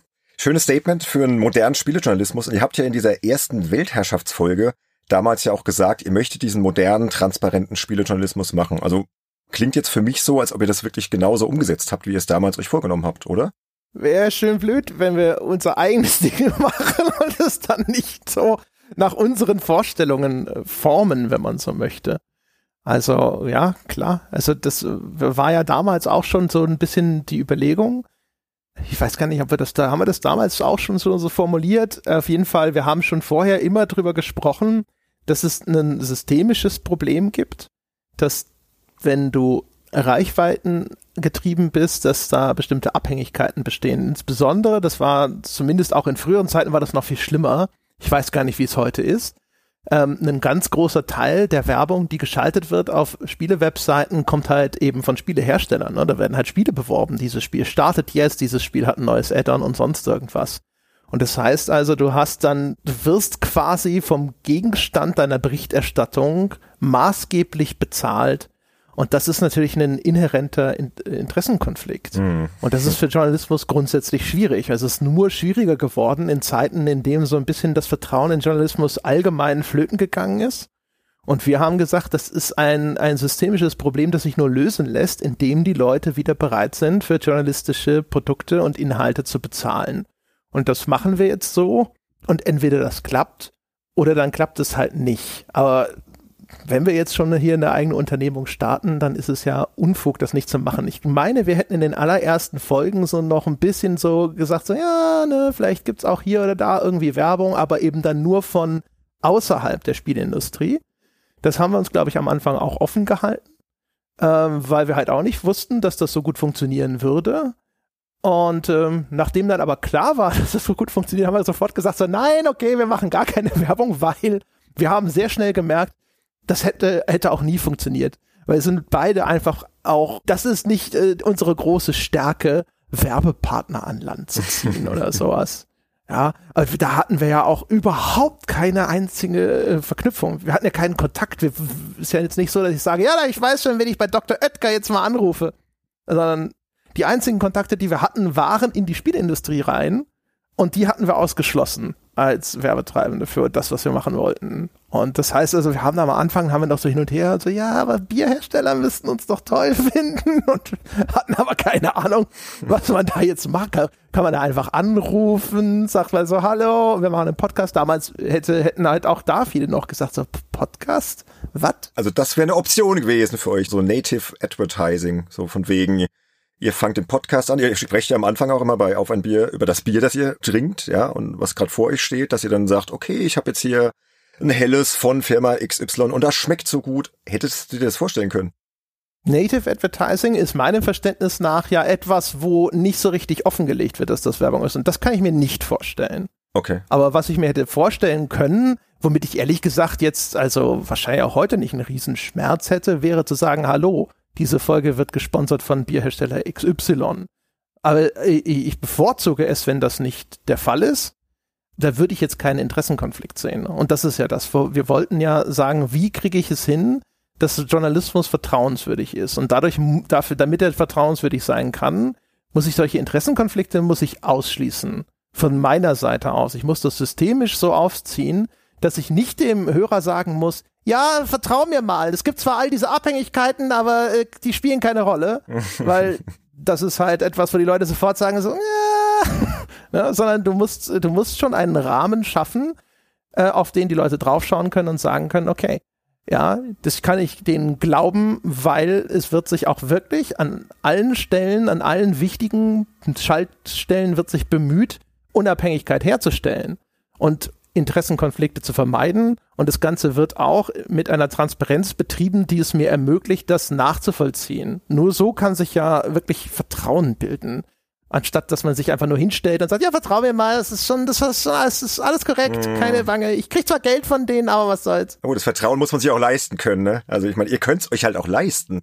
Ihr könnt ja auch sagen, brauche ich jetzt nicht das Testmuster. Ja, wir konnten es uns am Anfang nicht leisten. Ja. ja, also wir wussten ja nicht, als wir das von Anfang an ausgeschlossen haben, dass wir sagen können, das ist so. Es hätte ja unter Umständen auch sein können, es war völlig denkbar, das war eigentlich die wahrscheinlichere Alternative, dass sich nicht genug Leute für diese Sorte des Journalismus finden und äh, dieser Journalismus deswegen, deswegen nicht geht. Also ähm, wir waren natürlich froh, dass sich herausgestellt hat, dass unsere optimistische und ein bisschen humanistische Herangehensweise im Sinne davon, wir halten alle unsere Hörerinnen und Hörer nicht irgendwie für blöd und äh, äh, Geizkragen, die keinen Cent für Journalismus ausgeben wollen, wie das manchmal in so Verlagsetagen äh, äh, rumgeistert, so als Vorurteil, dass sich das äh, äh, ausgezahlt hat, die Herangehensweise. Aber ich finde, finde immer, dass diese, ich weiß, du spielst ein bisschen Teufelsadvokaten, Benedikt, deswegen alles gut, aber ich finde halt immer diese Herangehensweise, ja, man muss sich das auch leisten und so weiter können. Also ich finde gerade der Journalismus erfüllt, wir jetzt natürlich nicht so extrem wie jetzt irgendeine, keine Ahnung, FAZ, Süddeutsche und Co. Aber der Journalismus erfüllt eine Grundfunktion im Rahmen einer freiheitlich-demokratischen Grundordnung. Wie gesagt, in unserem Falle jetzt, was Spielejournalismus angeht, ist das, ist das ein Kindergeburtstag dagegen. Aber das ändert nichts daran, dass auch da die gleichen Werte gelten erfüllt eine absolute Grundfunktion, nämlich die an der wahrhaftigen Berichterstattung über irgendetwas, mhm. dem Menschen dort draußen glauben können, qua der Position des Journalisten und des Journalismus als solche, wie sie auch nicht umsonst in Verfassungen und so weiter drinstehen. Und wenn du solche Verflechtungen hast, dann ist das bei uns vielleicht ein kleiner Kindergeburtstag in der Industrie. Und da sagen ein paar Leute, im Laufe der Jahre trifft man die auch immer wieder, ja, komm, das macht doch eh jeder und das macht doch gar nichts aus und co. Aber doch, das macht was aus ich will das nicht im Kleinen und ich will das auch nicht im Großen. Und man muss nur, es ist ja, ist ja nicht so, als würde es nur im Produktjournalismus passieren. Man muss sich nur angucken, was im Laufe von Jahrzehnten zum Beispiel bei äh, politischen Magazinen, Nachrichtenmagazinen und so weiter passiert ist, ähm, als im, in den 70ern, 80ern, insbesondere in den 90ern in den USA, die ganzen Sachen mit den Kausalitäten zwischen Rauchen und Lungenkrebs und Co. gekommen ist. Und wie viele Magazine sich schwer getan haben, das aufzugreifen, weil damals die Tabakindustrie einer ihrer größten Anzeigenkunden gewesen ist. Mhm. Das gibt es auch im irgendwie größeren Bereich. Und das sind halt einfach Sachen, wo man, wo man, wenn man sich Journalist nennt, halt einfach grundsätzlich sagen müsste, das kann ich nicht machen, wenn ich meinen Job machen möchte. Und zwar so, wie er, wie er verstanden ist. Und wir sind halt nicht, ohne dass ich das jetzt abwerten meine gegenüber irgendjemand, der den Job macht. Aber was, wir sind kein Barkeeper oder kein, kein Verkäufer und keine Werbeleute und Co. Es gibt einen Grund, warum das einer der ganz wenigen Berufe ist, die in, in, in einer demokratischen Verfassung ganz fest verankert sind. Und da sollte man auch, selbst wenn man so einen Kindergeburtstag macht wie bei Spiele schreiben, sollte man eine gewisse Verantwortung mitbringen, finde ich. Ja, ich finde, man darf das gar nicht so runterspielen. Für mich ist Spielejournalismus auch Journalismus. Ich sehe das ganz genauso das ist ja auch vielleicht einfach ein Fehler, dass viele Leute das dann so runterspielen. Ja, es ist ja nur Spielejournalismus. Nein, das ist Journalismus. Und da hast du die verdammte Pflicht, dich genauso vorzubereiten, genauso gut zu recherchieren wie jeder andere Journalist. Völlig d'accord. Ich mache es jetzt nicht im Sinne, weil ich den Journalismus nicht ernst. Im Gegenteil, ich glaube, wer unsere Podcast hört, weiß, wie ernst wir das nehmen, auch äh, was wir tun. Sondern einfach nur, ich möchte nicht mich auf eine Ebene stellen, weißt du, mit jemandem, der jetzt äh, äh, bei der New York Times oder so arbeitet. Das sind wir halt auch nicht. Ja, nee, das ist klar. Nee, aber absolut richtige Einstellung. Und Finde ich auch spannend, weil ich hatte hier noch eine Frage, weil ich bin ja hier natürlich auch sehr gut vorbereitet als Journalist auf diesen Podcast. Hm. Bin hier gerade schon am Sortieren, weil es sind viel zu viele Fragen. Aber mir ist noch eine Sache aufgefallen bei der Recherche. Wenn von The Pot irgendwo die Rede ist, dann geht es ja meistens um das Thema Monetarisierung von Journalismus. Zum Beispiel das Magazin des Deutschen Fachjournalistenverbands DFJV hat euch in diesem Zusammenhang erwähnt. Aber eure Reviews, eure Wertschätzung, wie euer Format heißt, die werden jetzt nicht so oft rezipiert. Zum Beispiel Gamers Global macht ja manchmal so eine Testübersicht oder auf Metacritic oder Moby Games werden ja dann Webseiten zitiert, aber das kommt bei euch jetzt nicht so wirklich oft vor, wenn ich das richtig gesehen habe. Warum ist das denn so? Man musste die anderen Leute fragen, denke ich. Aber ich frage euch. ihr seid hier. Oder was glaubt ihr, was also, der Grund dafür sein könnte, dass die das nicht rezipieren? Keine Zahlenwertung? Das macht natürlich so etwas wie Testübersichten, Metacritic und so weiter schwierig, dass wir halt nicht mit irgendwelchen Hunderterwertungen oder Zehnerwertungen oder Fünferwertungen oder sowas hantieren, sondern letztlich mit der Einschätzung ein, das ist sein Vollpreis wert. Warte lieber, bis es irgendwann im Sale kommt und nimm's billig mit oder lass es gleich ganz bleiben. Ich meine, das ist ja so ein bisschen unser Grundwertungsschema. Also sehr nah dran am Verhalten, wie ich das jetzt sehen würde, wenn ich einen Test konsumiere, weil wofür geht's bei mir geht's am Ende als, als Leser heutzutage nicht darum, ist das jetzt eine 87 oder eine 86 oder am Ende sogar noch nur, nur eine 84 oder eine 79, sondern meine Frage ist ein, kaufe ich das jetzt? Ist das so gut? Ja, wenn ich vielleicht Vorfreude hatte und Co., ist das so gut, dass ich das jetzt einfach einpacke? Oder gehe ich die bewusste Vernunftentscheidung, wie ich das heute bei vielen Sachen machen würde, wenn ich diesen Podcast nicht habe, ein, oh, das sieht super und interessant aus, aber das packe ich irgendwann mal nächstes Jahr mit allen DLCs und allen Patches in irgendeinem Steam Sale für die Hälfte ein? Oder ist es ein, das kannst du, kannst du links liegen lassen? Also das wäre die Art Kaufberatung, die ich heute noch bräuchte. Dazu brauche ich keine Zahlenwertungen mehr. Ähm, das ist der Ansatz, den wir wählen und der funktioniert halt echt nicht gut, wenn du ihn in irgendein, in, in irgendein Metacritic-Schema passen musst. Ich meine, was soll der Metacritic mit unseren Tests machen? Was ist denn dann? Sie können euch ja zitieren. Zum Beispiel Rock Paper Shotgun habe ich gesehen, wird von Metacritic und Moby Games auch so ein bisschen zitiert oder aufgegriffen. Liegt es dann vielleicht auch daran, dass ihr deutschsprachig seid? Ich weiß nicht, also bei Metacritic und so, da musst du ja denen das liefern, ne? Du musst das über einen RSS-Feed anliefern. Ah, die gehen ja nicht selber los, sondern du musst denen das bereitstellen. Mhm. Äh, das ist das eine. Dann das äh, nächste ist, dass sie, die machen bei Metacritic schon so komische Sachen, beziehungsweise haben sie in der Vergangenheit gemacht, ich weiß nicht, ob sie das heute noch machen, da haben sie dann auch so Sachen wie hier Artikel von der Washington Post. Und wenn der gesagt hat, ja, ist positiv, dann hatte der auf einmal, wurde als 100% Wertung verbucht, was halt auch so ein bisschen idiotisch ist, aber naja, ist Aggregatorenzeug halt. Äh, was noch hinzukommt zu dem, äh, was Jochen gesagt hat, ist natürlich, ist es hinter der Paywall. Das heißt also, wenn jemand unsere Wertung aufnehmen will in so eine Übersicht, dann müsste er uns abonniert haben, um das zu hören. Und dann ist das Medium natürlich auch noch so, er müsste durch so einen Podcast durchskippen. Und es ist jetzt nicht so, dass man sagen kann, ja, immer exakt bei Minute 50 kommt bei uns jetzt ein Fazit oder sonst irgendwas raus, sondern manchmal haben wir unser Fazit gezogen, dann fällt uns noch was ein, dann quatschen wir noch zehn Minuten länger darüber oder reichen noch irgendwas nach. Das heißt also, der Aufwand ist erheblich höher als ich gehe auf die Webseite, ich klicke auf Fazit, ich schreibe diese Zahlenwertung ab und trage sie in eine Tabelle ein. Und ich glaube, das, das steht natürlich äh, dem ganzen System hier, ich mache mal sozusagen eine relativ schnelle, einfache News mit so einer Wertungsübersicht entgegen. Ja, okay. Ja. Und was, glaube ich, auch noch dazu kommt, ist zumindest im deutschsprachigen Raum, das war schon immer so, das weißt du auch bestimmt, Benedikt, seit, seit wir in der Branche sind äh, und wahrscheinlich auch schon weit davor. Es ist absolut unüblich, für nahezu sämtliche Magazine über irgendein anderes Magazin zu reden. Also du siehst einfach nicht, dass GameStar über Gamers Global redet oder Gamers Global über die PC Games oder die PC Games über, jetzt nehmen wir das nächste Magazin. Gar nicht mal konkret auf die Magazine. Ich glaube zum Beispiel Gamers Global macht das noch öfter als andere. Aber das ist absolut unüblich. Normalerweise wird Konkurrenz in diesem Fachjournalismus, Spielejournalismus Umfeld kategorisch ignoriert. Wir haben da ja einen völlig anderen äh, Ansatz. Wir reden einfach über alles, was wir dort draußen haben. Wir reden also über die Konkurrenz, wenn man so will. Ich sag lieber Kollegen reden wir relativ häufig, weil da mal ein Artikel gelesen, da war was Interessantes, da war ein Test, mit dem wir nicht übereinstimmen und so weiter. Warum soll ich so tun, als, als würde das alles nicht stattfinden? Ähm, das findet ja de facto statt, auch insbesondere für unsere Hörerinnen und Hörer. Die gehen ja auf eine GameStar und lesen dort noch was. Oder gehen auf Gamers Global oder gehen dahin oder gehen dorthin. Äh, lesen englische Zeitungen. Also so zu tun, als sei ich der, der einzige Informationsmittelpunkt der Industrie, habe ich noch nie verstanden, aber das ist halt gerade in Deutschland sehr ausgeprägt. Verstehe ich auch nicht und ist eine super Überleitung zu meiner nächsten Frage, weil da geht es nämlich um das Thema Konkurrenz. Jetzt nicht unbedingt im Spielerjournalismus, Webseiten, Magazine, sondern im Podcast-Segment. Ihr seid ja nicht die einzigen erfolgreichen deutschsprachigen Podcaster. Es gibt ja noch andere, wir haben ja schon Stay Forever genannt. Mit denen habt ihr dieses Koop-Format zehn Jahre klüger, was übrigens fantastisch ist, habe ich auf einer langen Autofahrt nach Italien gehört. Das war so eine Free-Folge, die habt ihr, glaube ich, im Sommer veröffentlicht. Die ging drei Stunden mit André und Christian. Absolut fantastische Folge. Kann ich nur empfehlen, wird auch mal verlinkt. Und es gibt noch andere erfolgreiche Podcasts. So. Und jetzt hat im August 2021 Webedia den Kollegen Michael Graf zum Head of Podcast ernannt. Habt ihr bestimmt mitbekommen, ne? Und die haben erklärt, sie wollen jetzt die Gaming-Podcasts von Webedia zur ersten Anlaufstelle für Gaming-Interessierte machen. Und die Kollegin Petra Fröhlich hat es dann bei Gameswirtschaft mit folgenden Worten kommentiert. Grafs Berufung ist als Kampfansage an etablierte Mitbewerber wie Stay Forever, Insat 9, The Pod, die Spieleveteran und Start and Select zu werten. Und das erste Ergebnis ist ja so ein neues Format von GameStar. Das heißt, was spielst du so? Das haben sie auch quasi ausgegliedert aus dem normalen GameStar Podcast. Und da wird in 15-minütigen Folgen halt ein neues Spiel vorgestellt. Das macht dann die GameStar Redaktion selbst oder ein Gast. Und ist so eine Art Mini-Review. Und das erinnert mich doch so ein bisschen an euer Unterstützerformat eine Viertelstunde. So, meine Frage ist jetzt, wie geht ihr denn mit dieser Kampfansage um und ist das denn wirklich für euch dann vielleicht auch so eine, ja, so eine Konkurrent, den man dann ernst nehmen muss? Oder ist es für euch eher so, dass ihr dann sagt, okay, Konkurrenz belebt das Geschäft, nimmt man mal so wahr, aber tangiert uns jetzt nicht sonderlich? Zuerst einmal muss man natürlich dazu sagen, unsere Viertelstunde ist nie eine Viertelstunde lang. das heißt nur so, okay.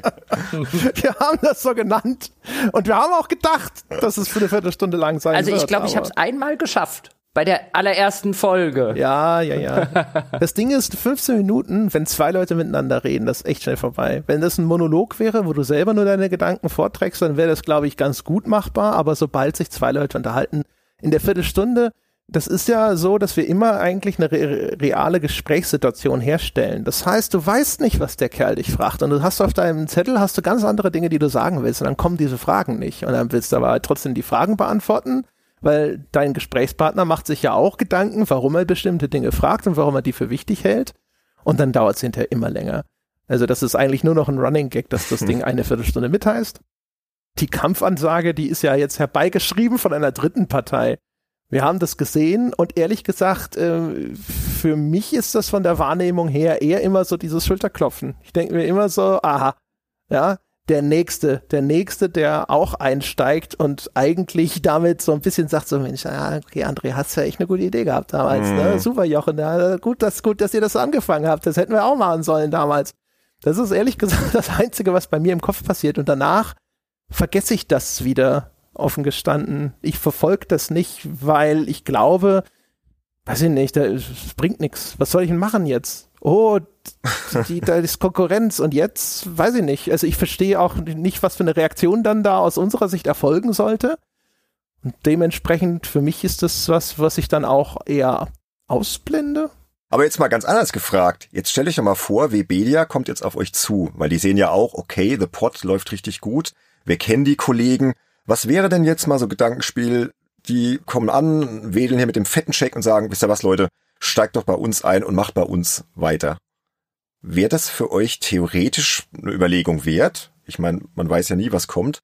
Oder sagst du jetzt gerade vor allem, André, okay, das mit Krawall damals war eh schon traumatisch genug, so hat dann auch nicht so funktioniert auf lange Sicht, dass das überhaupt nicht in Frage käme.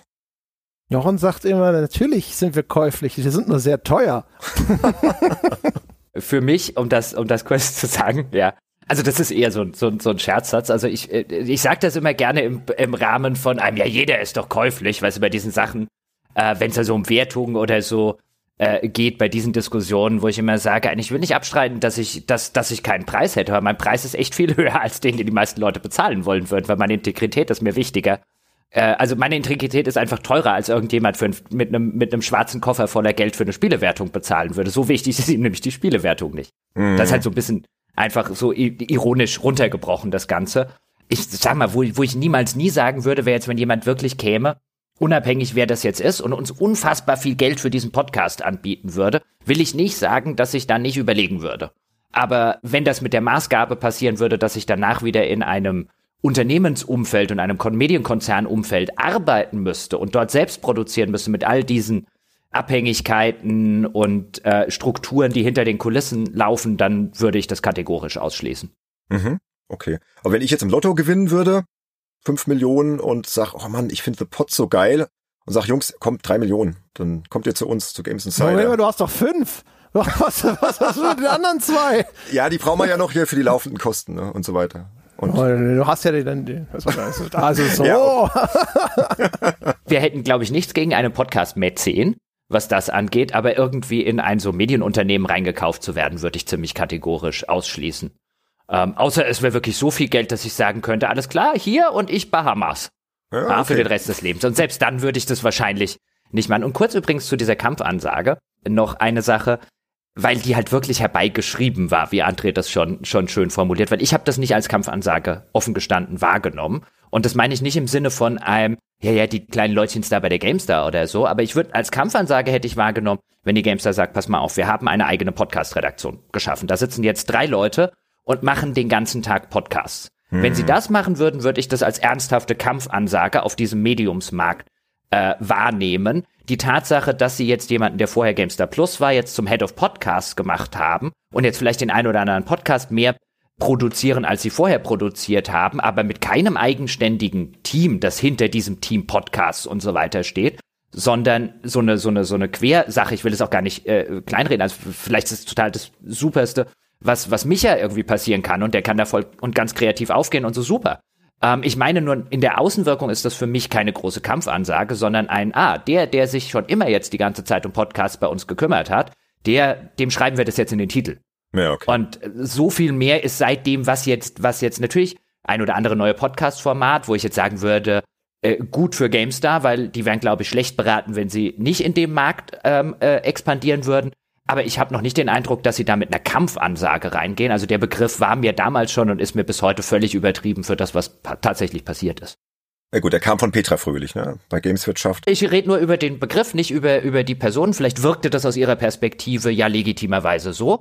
Ähm, ich sage ja nur, wie es bei mir ankam und ich fand, das war schon sehr, sehr hochgeschrieben. Etwas, was unterm Strich eigentlich nur eine kleine Personal, also eine kleine Personal, die jetzt nicht im Sinne von einem, bevor das jemand falsch versteht, ja, ist ja nur der doofe Micha oder so im Gegenteil, ähm, halt große Stücke fachlich auf den Micha. Ähm, aber das ist eine Titeländerung. Das, aber das, damit einhergehend ist ja jetzt nicht eben sowas wie ein, wir haben jetzt auch drei Leute eingestellt oder rübergeschiftet in das Team und die machen jetzt den ganzen Tag Podcast. Das wäre, fände ich, eine Kampfansage.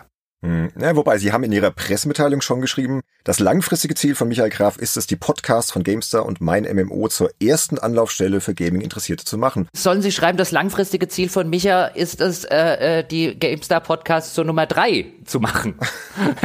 also ja, ja, natürlich nee. schreiben schon Sie klar, das. Alles, ja. alles Marketing, schon klar. Ja, ja. Ja, ja. Okay. Ab und zu mal ein bisschen mehr Podcasts rauszubringen. Super Pressetext was man daraus lesen kann, ist ja wahrscheinlich auch, Sie haben schon gesehen, dass unter den Sachen, die Sie im Rahmen von GameStar Plus anbieten, höchstwahrscheinlich das Potenzial in diesem Podcast-Bereich steckt, Ihrer Meinung nach. Ne? Das ist das, wo derjenige, der vorher Plus verantwortet hat, der wird jetzt konkret auf dieses Thema gesetzt. Ja.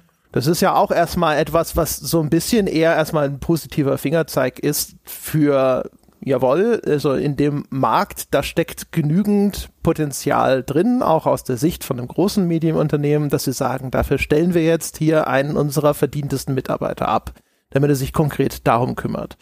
Ich vermute, das würden sie auch nicht machen, wenn sie denken würden, ja, dieser Podcast-Markt, der ist schon komplett saturiert, da wächst nichts mehr und jetzt könnte, ne, das würde ich mir nicht vorstellen, dass man dann so eine Entscheidung trifft. Und das ist für uns ja auch zum Beispiel gut. Wir haben zum Beispiel auch gemerkt, für uns war es gut, dass, ähm, oder das ist zumindest die Vermutung, dass durch Corona und diesen Podcast von Christian Drosten, der beim NDR läuft, so viele Leute mit dem Thema Podcast in Berührung gekommen sind. Also für uns ist da das Wachstum jetzt gerade seit äh, dieser Corona-Pandemie 2020 sogar noch mal ein bisschen nach oben gegangen.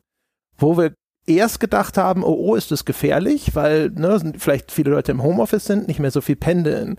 Und der Eindruck ist, dass aber das Medium insgesamt bekannter geworden ist, weil da sehr viel auf einmal über Podcast gelaufen ist, was relativ groß im Mittelpunkt der Diskussionen stand. Genau, und bei, bei der Sache, also einfach nochmal, um, um, um das aus meiner Wahrnehmung zu schildern, äh, äh, weil es jetzt nochmal kurz ein bisschen darum ging, ist halt ein, wenn ich jetzt einen Artikel gemacht hätte, glaube ich, zu diesem Thema als Außenstehender, und ich hätte anhand dieser Pressemeldung, die rausgegangen ist, hätte ich eine Nachfrage an dem Fall an Webedia gestellt. So, ist ja interessant. Ihr wollt Nummer eins im deutschsprachigen Gaming-Podcast Markt werden. Das ist ja derzeit auch durchaus ein gewisser umkämpfter Markt. Also da gibt's ja mittlerweile äh, schon längst nicht nur nur uns und es gab ja auch schon welche wie jetzt Insert Moin oder so, die gab's schon bevor es uns gegeben hat. Also da sind ja viele Player auf diesem Markt unterwegs ähm, diesem, diesem Wachstumsmarkt, dem man vor fünf Jahren noch gar nicht zugetraut hätte, dass das jemals sowas sein kann. Und ihr wollt da jetzt also Marktführer werden mit einem.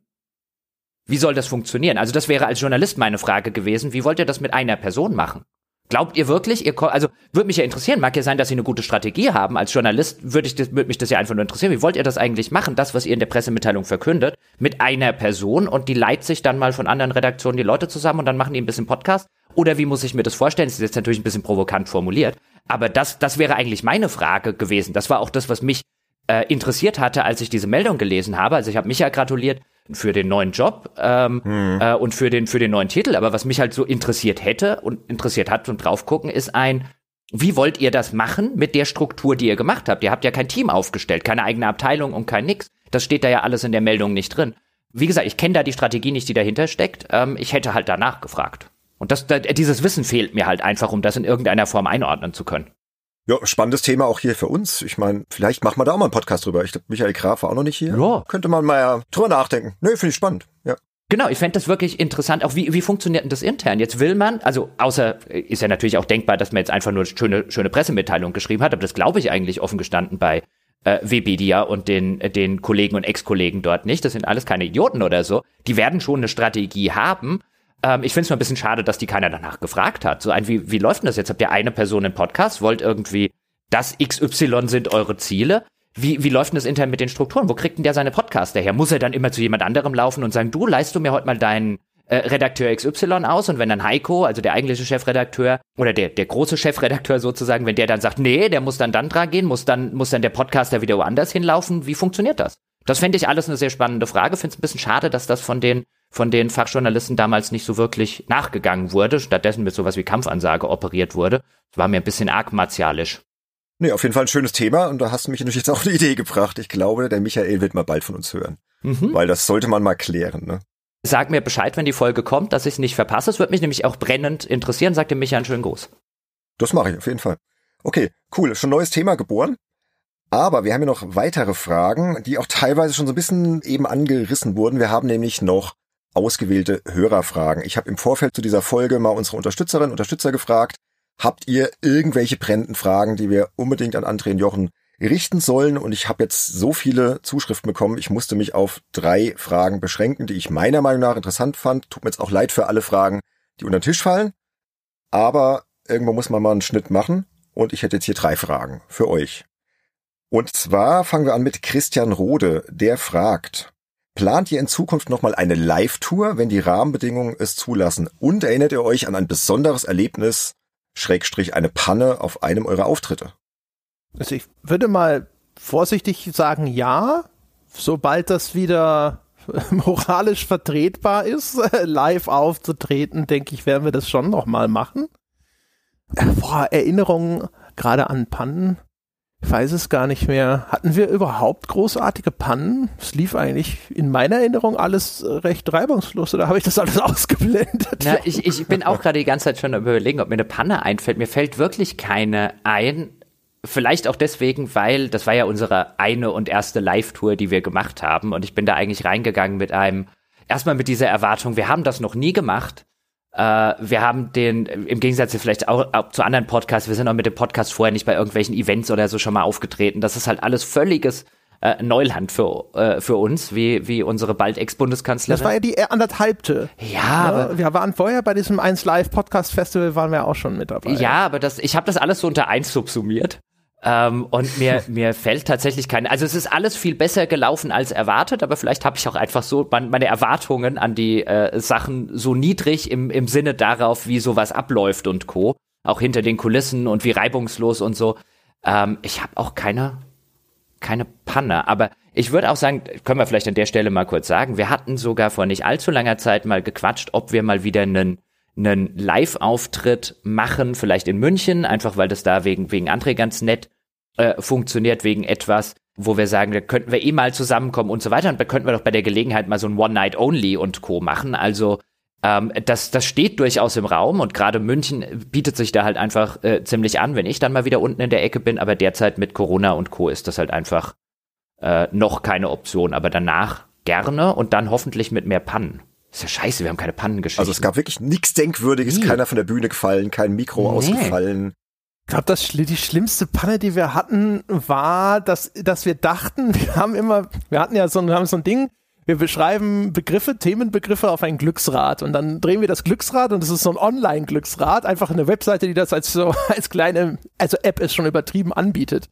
Und da muss man einen Haken setzen, dass Begriffe, die schon mal drangekommen sind, danach vom Glücksrad entfernt werden, weil ansonsten lost du am Ende das gleiche Thema dreimal hintereinander aus. Und ich glaube, das ist so das schlimmste Ding, dass ich gesagt habe, ja, den Haken habe ich gesetzt und dann drehten wir das Glücksrad und kam das gleiche Thema nochmal und scrollten runter. So, oh, der Haken wurde nicht gesetzt. Aber das, das glaube ich schon, das, das ist so das Verheerendste. Ja. Und dass sie mir meine Konfettikanonen überall verboten haben. Ich habe bei dieser Podcast-Tour, die wir mit 1 Live dann am Anfang gemacht haben, habe ich extra vorher habe ich Tischfeuerwerk und so eine Konfettikanone gekauft. Das ist so ein Ding, da dreht man und dann schießt Konfetti raus. Ich fand das total super. Weiß nicht, meine Kollegen fanden es immer kindisch, aber ich bin davon total begeistert. Und ich wollte das auf der unserer eigenen Tour, wollte ich das ständig machen und habe dann vorher immer die Leute gefragt, so, ja, und ich hätte da hier so Konfettikanone und es hieß immer so, nee, da oben die Scheinwerfer, die werden schon sehr heiß. Ich so, ja, ich kann es ja nach vorne raus über das Publikum und so, nee, das, nee, lass mal. Oh. Ich hatte immer das Gefühl, die wollten nur nicht mein ganzes scheiß Konfetti wegfegen hinterher. Ja, das sicherlich ja. auch. ist schade, ne? Ich wollte es auch nicht. Ja, wer weiß. Aber es ging echt bei diesem Ding in Köln, weißt du noch, wo wir in diesem, das war in so einer mhm, Location, die mhm. war unter so einem S-Bahnhof. Die war auch geil, die erste Location da. Köln-Ehrenfeld war es, glaube ich, das war super. Wie hieß die? Weißt du es noch? Bahnhof Ehrenfeld. Ah, mhm. mhm. Das ist so eine, ja, auch so eine, so eine S-Bahn-Location, die gibt's ja ab und zu mal, so in so alten S-Bahnhöfen und Co. Das war wirklich ganz nett. Ich glaube, die größte Panne so unterm Strich, weil man ist dann ja in diesen etwas, teilweise ein bisschen abgefragten, die steht ja, ja total drauf, diese, diese Locations, ähm, wo äh, dann halt auch äh, entsprechend Rockkonzerte und so weiter halt von den, von so ein bisschen Indie-Alternative und so weiter ist. Und dann ist man in diesen Backstage-Räumen, wo man ja vorher als Otto Normalmensch einfach nie hinkommt. Und dann denkt man sich schon, und dann guckst du dir an, wie es da drin dann teilweise aussieht und wie viele Spiegel da hängen und rumliegen, ja, und dann sitzt man schon so da und sagt, wieso haben wir keine Drogenparty? Wir sind schon ziemliche Amateure. Die größte Panne ist, dass wir, dass wir keine, keine furchtbaren, weißt du, dass wir nicht am nächsten Tag irgendwo in, keine Ahnung, Paris aufgewacht sind und uns gefragt haben, wie zur Hölle sind wir hergekommen? So die Tour, Tour nicht am zweiten Tag absagen mussten. ja, genau. Tut mir leid, aber Wir schaffen es nicht. Nein, das kann ja alles noch kommen, dann bei der nächsten, ja. Wer weiß. Gut, ich habe hier noch zwei weitere Fragen. Und zwar vom Gerrit Pape wäre die nächste. Der fragt, ist aktuell noch geplant, das Team wieder mit dauerhaften Mitgliedern zu verstärken, jetzt wo Wolfgang, Ralf und Nina aus jeweils anderen Gründen nicht mehr zu hören sind. Gerade eine nicht männliche Person war ja ursprünglich mal wieder geplant, wenn ich mich richtig erinnere. Es stand immer im Raum, dass wir das Team äh, insofern wieder erweitern, um jemanden, der tatsächlich nochmal irgendwie eine Festanstellung hat oder Vergleichbares, eine feste freien Anstellung oder sonst irgendwas. Ähm, wir haben immer gesagt, wir sind aufgeschlossen, dass das eine Frau ist, aber wir haben nicht gesagt, das muss es sein oder sonst irgendwas. Mhm. Und ehrlich gesagt, daran hat sich nicht viel geändert, weil seitdem das mit Corona losgegangen ist, haben wir immer gesagt, so, na, ne, wer weiß, wie sich das entwickelt und so. Jetzt hat es sich dann erstmal positiv entwickelt. Aber auch da, Jetzt ne, habe ich vorhin gesagt, ich glaube, das liegt an dem NDR-Podcast. Das glauben wir auch aus, sage ich mal, verschiedenen Gründen. Auch zum Beispiel dann ne, in den Monaten, wo sich das geöffnet hat oder sowas, gab es jetzt nicht viele Kündigungen oder sonst irgendwas, aber man weiß nie, wie sich die finanzielle Situation der Leute verändert, dadurch, dass diese Pandemie jetzt immer noch weitergeht und offensichtlich der Politik viel daran gelegen ist, das auch maximal auszudehnen. Äh, wir wissen nicht, wie ist es, wenn sich die Verhältnisse irgendwann tatsächlich normalisieren sollten. Geht das Interesse dann auch wieder zurück und so weiter und so fort. Und das ist so ein äh, Zustand, wo äh, sehr viel Unsicherheit herrscht immer noch bei uns, weswegen wir jetzt zumindest, was eine richtige Festanstellung angeht, immer da sitzen und sagen, wir wollen denjenigen, den wir da anstellen oder diejenige, die wir da anstellen, die sollen halt auch eine ordentliche Perspektive haben und nicht so ein, ja, vielleicht, aber in einem Jahr, hm, wer weiß, mal gucken, ne, toi, toi, toi und so weiter. Hm. Ich glaube, grundsätzlich ist es was, wenn die richtige Person uns über den Weg läuft oder, oder, läuft oder schon über den Weg gelaufen ist und man dann irgendwie sagt, an jetzt passt das für irgendwie beide Parteien, ähm, dann wäre das, glaube ich, kann man schon sagen, so ein bisschen das erklärte mittelfristige Ziel, noch jemanden fest ins Team reinzuholen aber ich glaube auch, wir sind gut beraten, wenn wir halt einfach sagen, dass, weißt du, so klein wie wir sind.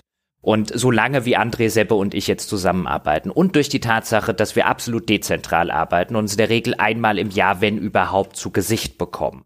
Und da sehr viel auch, was die ganze Kommunikation anbetrifft, dann über sowas wie Chats mit nonverbaler Kommunikation und, und, und läuft. Ich glaube, man unterschätzt sehr, sehr äh, schnell, weil dann auch immer mal wieder Leute sind, warum stellt ihr den nicht ein oder warum nehmt ihr die nicht? Und gibt doch so viele Kandidaten und Co., dass es gerade für das, was wir machen, echt verdammt gut für alle Beteiligten, auch für die, die dann dazukommen äh, würden, extrem gut äh, passen muss, damit das mittelfristig äh, funktioniert.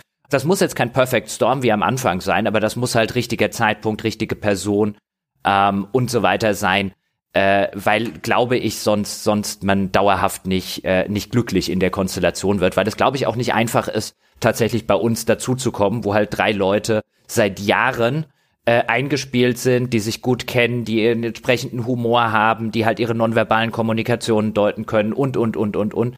Das muss halt einfach schon passen, einfach weil wir andere Arbeitsstrukturen nicht herstellen können. Wir können nicht einfach ein Büro irgendwo anmieten und co. Ähm, ich glaube, das unterschätzt man ein bisschen, was da dahinter steckt. Hm. Wird spannend sein zu sehen und passt auch super zur letzten Frage, weil der Matthias Peitz, der lässt euch fragen, wo seht ihr The Pod in fünf Jahren? Wird der Boom der Gaming-Podcasts anhalten und werdet ihr weiterhin so erfolgreich bleiben? Selbstverständlich. Also er hatte noch geschrieben in Klammern so, ihr hofft das natürlich, ist ja klar, aber wie seht ihr das denn? Ist das realistisch? Hat er dann noch so in Klammern ergänzt man muss immer ein bisschen aufpassen. Natürlich sitzt man, ähm, äh, nämlich auf die eigene Perspektive, natürlich sitzt man da und insbesondere jetzt in, den, in, den, in der Anfangszeit bei uns und Co. saßen wir selber auch da und haben haben einen Boom wahrgenommen. Aber ist das, was gerade passiert, ein Boom der Gaming-Podcasts oder ist das schon längst eine normale Entwicklung, auch wenn man in andere Sparten und Podcasts und äh, reinguckt und das Podcast-Medium wieder mit irgendwas? Ich glaube, wir sind nicht mehr in einer Boom-Phase, sondern wir sind in einer ganz normalen, schnöden Entwicklungsphase eines relativ jungen Mediums, das jetzt den Durchbruch auf einem Massenmarkt halbwegs hinbekommen hat, von dem ich keinen Grund sehe, warum es in den nächsten zehn Jahren oder so, man muss immer aufpassen, dass man nicht zu weit denkt, nächsten fünf bis zehn Jahren in irgendeiner Form einen Einbruch oder sonst irgendetwas geben sollte, weil das Medium Podcast nach wie vor hauptsächlich mit Medien konkurriert in Freizeitumfeldern, wo die anderen Medien halt einfach keine Chance haben. Also wenn ich wenn ich zur Arbeit fahre oder wenn ich joggen gehe oder wenn ich mit dem Hund rausgehe oder wenn ich im Fitnessstudio bin und so weiter. Das sind alles keine Sachen, wo ich ein YouTube-Video gucken kann in der Regel oder wo ich, wo ich eine Zeitung lesen kann. Ähm, also dieses, dieses Medium hat sich ja insbesondere dort durchgesetzt und aus gutem Grund, wo andere Medien schwer beziehungsweise gar nicht zu konsumieren sind und ich sehe nicht, dass sich dieser Zustand in absehbarer Zeit ändert. Also sehe ich erstmal auch keinen Grund dafür zu denken, dass irgendwie das gerade nur ein Podcast-Boom sei, der irgendwann vorbeigehen könnte, sondern ich glaube, wir sehen eine Entwicklung, äh, an deren Ende noch deutlich mehr Wachstum stehen wird, als das gerade der Fall ist. Beschleunigt dann durch sowas, wie du und André auch schon gesagt haben, wie jetzt der Drosten-Podcast oder so, der dann wieder neue Leute in dieses Medium spült. Weil ich glaube, es gibt mhm. immer noch einen Haufen Leute, die einfach noch gar keine Podcasts hören. Ich glaube, es gibt sogar immer noch welche, die gar nicht mehr so richtig wissen, was das eigentlich ist. Ich glaube, da ist immer noch äh, eine gute Chance und deswegen sehe ich auch, was, was unser Projekt angeht, ähm, zumindest auf die Sicht der nächsten fünf Jahre, es kann echt viel passieren. Ich meine, wer hätte vor drei Jahren mit sowas wie Corona gerechnet? Wer hätte vor zehn Jahren sowas mit Trump gerechnet oder sonst irgendwas? Also die Welt dreht sich gerade sehr schnell und es passieren sehr viele Dinge, mit denen man nicht rechnen kann, aber ich sehe keinen Grund anzunehmen, dass es unserem Projekt oder dem Podcastmarkt im Allgemeinen oder auch Projekten von Kollegen, Mitbewerbern, wie man sie auch immer nennen will,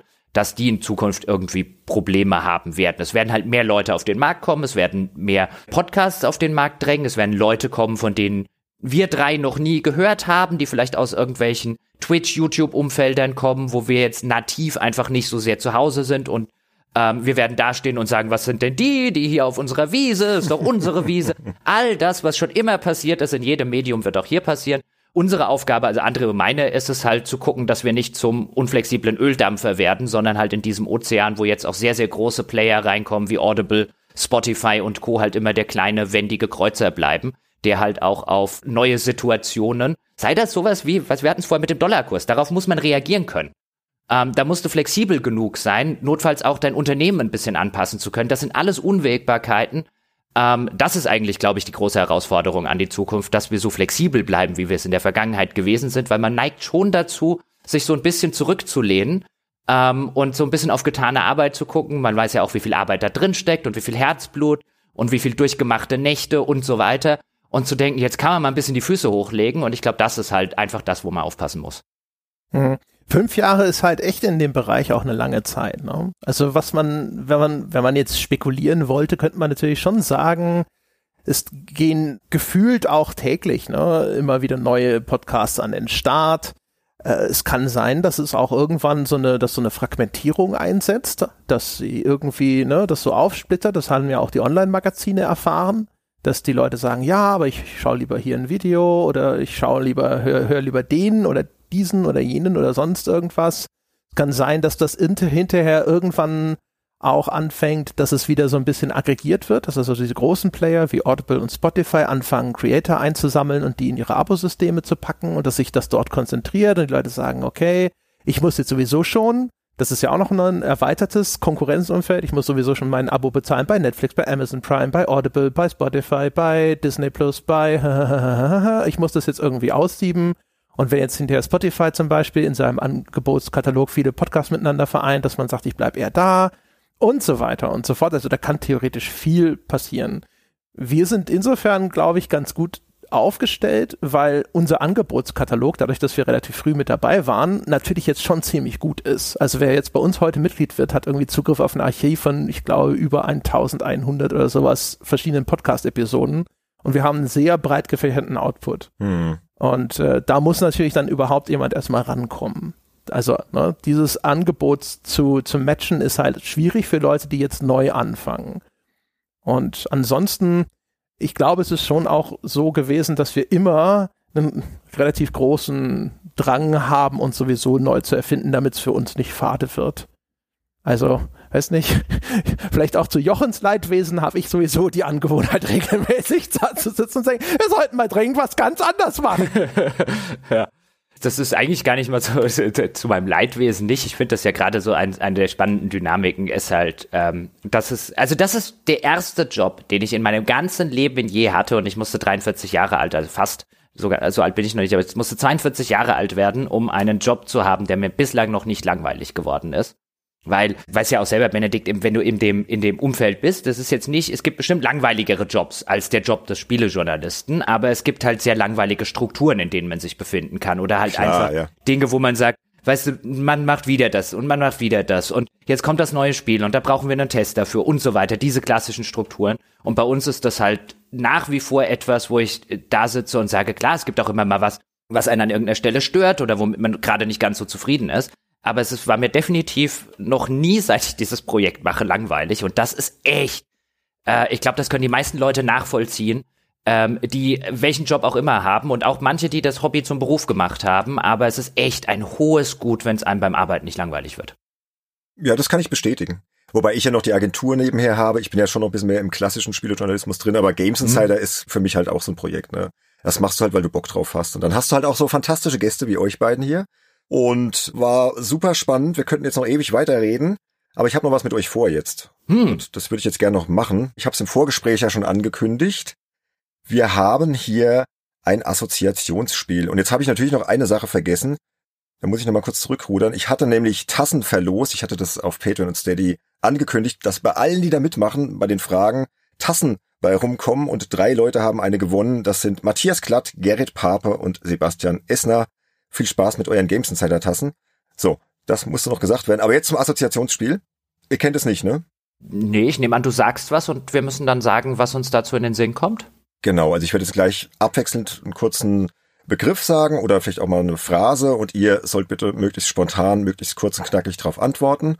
Und ich habe mir so ein bisschen Begriffe rausgesucht, die jeweils zu euch hoffentlich passen. Ich bin nicht ganz sicher, ob ich jetzt genau treffe, werden sehen. Wir können ja mal eine Proberunde machen. Ich sage The Pot und Jochen sagt. Ach, das war die Assoziation. Äh, The Pot ist sehr gut. ja, genau. Gut, das war die Assoziation. Das war jetzt ja nur die Proberunde. Aber genau, in die Richtung geht's. Also kurz und knackig. Vielleicht frage ich einmal hier und da nochmal nach. Und ich würde sagen, wir fangen direkt mal an. Der erste Begriff ist für den André Mass Effect. Der zweite Teil ist am besten. Stimmt, sehe ich auch so. Gut. Kurz zum Hintergrund. Ich hatte gesehen, ihr habt tatsächlich 30 Podcasts zum Thema Mass Effect gemacht, stimmt das? Waren es nur 30? Ja, ja. Mir kam es mehr vor. Ich, doch, es kommt schon so hin, ja, weiß ich nicht. Wir haben es auch Mass Effect Madness genannt. Das ging eigentlich so los, dass ich mit dem Dom Schott zusammen habe ich äh, die Dark Souls Diaries gemacht, so ein Format, wo wir unsere Reise durch Dark Souls protokolliert haben und das war enorm erfolgreich. Also das Echo aus der Community war super.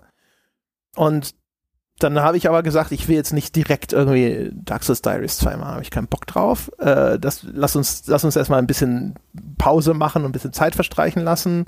Und dann kam diese Mass Effect Legendary Edition raus.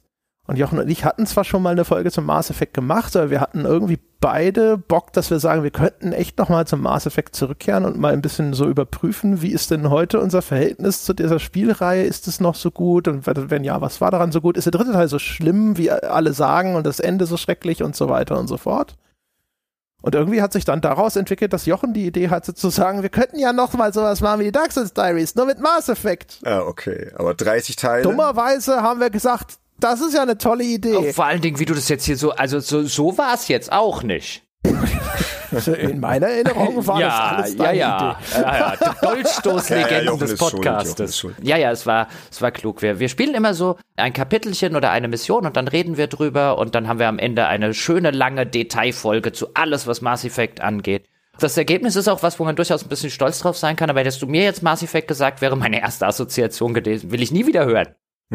Okay. Ich habe zwei Wochen lang quasi nur ununterbrochen Mass Effect gehabt. Ich habe von Mass Effect geträumt. Ja, also ich stelle es mir ein bisschen anstrengend vor, 30 Teile, aber gut, Respekt. Gut, wir haben noch einige Begriffe. Der nächste ist für den Jochen. Buchpodcast. Der ist auch sehr gut. Genau, ist ja dein Projekt mit dem Falco Löffler. Ich mache ein bisschen Werbung für dich. www.buchpodcast.de. Ja, ne? ach, das ist super. Ja, Kapitel 1 heißt der, das ist so eine, so eine, ich will nicht sagen eine, Aus, eine Auslagerung oder so, sondern äh, äh von, von unserem Podcast, sondern ich habe den, den Falco, den, den kenne ich schon ein bisschen länger, der ist ja, schreibt für Spiele und äh, hat auch schon Romane und Sachbücher und Co. geschrieben und mit dem habe ich einen kleinen, aber hoffentlich feinen Buchpodcast gestartet, wo wir über Bücher reden und das, äh, oder über hauptsächlich über Romane und hauptsächlich über gute Romane und vielleicht solche, die es noch werden wollen. Und ähm, Lesen war halt schon immer sozusagen mein Haupthobby, eigentlich ehrlich gesagt noch mehr als äh, äh, Spiele. Und ich lese sehr viel und relativ schnell, was bedeutet, dass ich meistens so im, im, im Monat schon so meine, im Moment ist gerade relativ viel los mit anderen Geschichten, deswegen ist weniger, aber so unter fünf Romane im Monat habe ich eigentlich selten. Und ich habe nie jemanden, mit dem ich drüber reden kann. Und dann bot es sich an, wenn ich die ja eh lese und der Falco liest sowas auch alles gerne, mach halt einen Podcast dazu. Wir haben ja das ganze Equipment schon da. Und dann haben wir Kapitel 1 ins äh, Leben gerufen. Da muss ich jetzt übrigens direkt im Nachgang an diese Folge, werde ich jetzt weiterlesen, äh, von Frederik Backmann, sein aktuelles, ein schwedischer Autor, super. Also zumindest die äh, Beartown-Reihe von ihm. Und äh, da äh, muss ich heute noch 50 Prozent weiterlesen. Okay, wünsche dir schon mal viel Spaß. Wird auch mal verlinkt für alle Interessierten. Und dann gehen wir zum nächsten Begriff. Nächster Begriff ist für André. Jetzt mal ganz einfach. Bietet sich auch einfach an. Lieblingsbier. Big Wave. Big Wave. Kona Brewing Company. Was ist das für ein Bier? Nie gehört. Das ist äh, ein Pale Ale von einer hawaiianischen Brauerei. Okay, klingt gut. Also so ein Crafted-Teil, oder? Also ich bin da nicht so im Thema, ehrlich gesagt. Heutzutage schreiben sie ja überall Craft Beer dran. Das, ich habe einfach viele positive Erinnerungen daran. Ich habe mir das in den Anfangstagen des Podcasts, damals, als wir noch selber gekauft haben, inzwischen schicken uns Hörer immer Bier und ich habe seit seit Jahren kein Bier mehr selbst gekauft.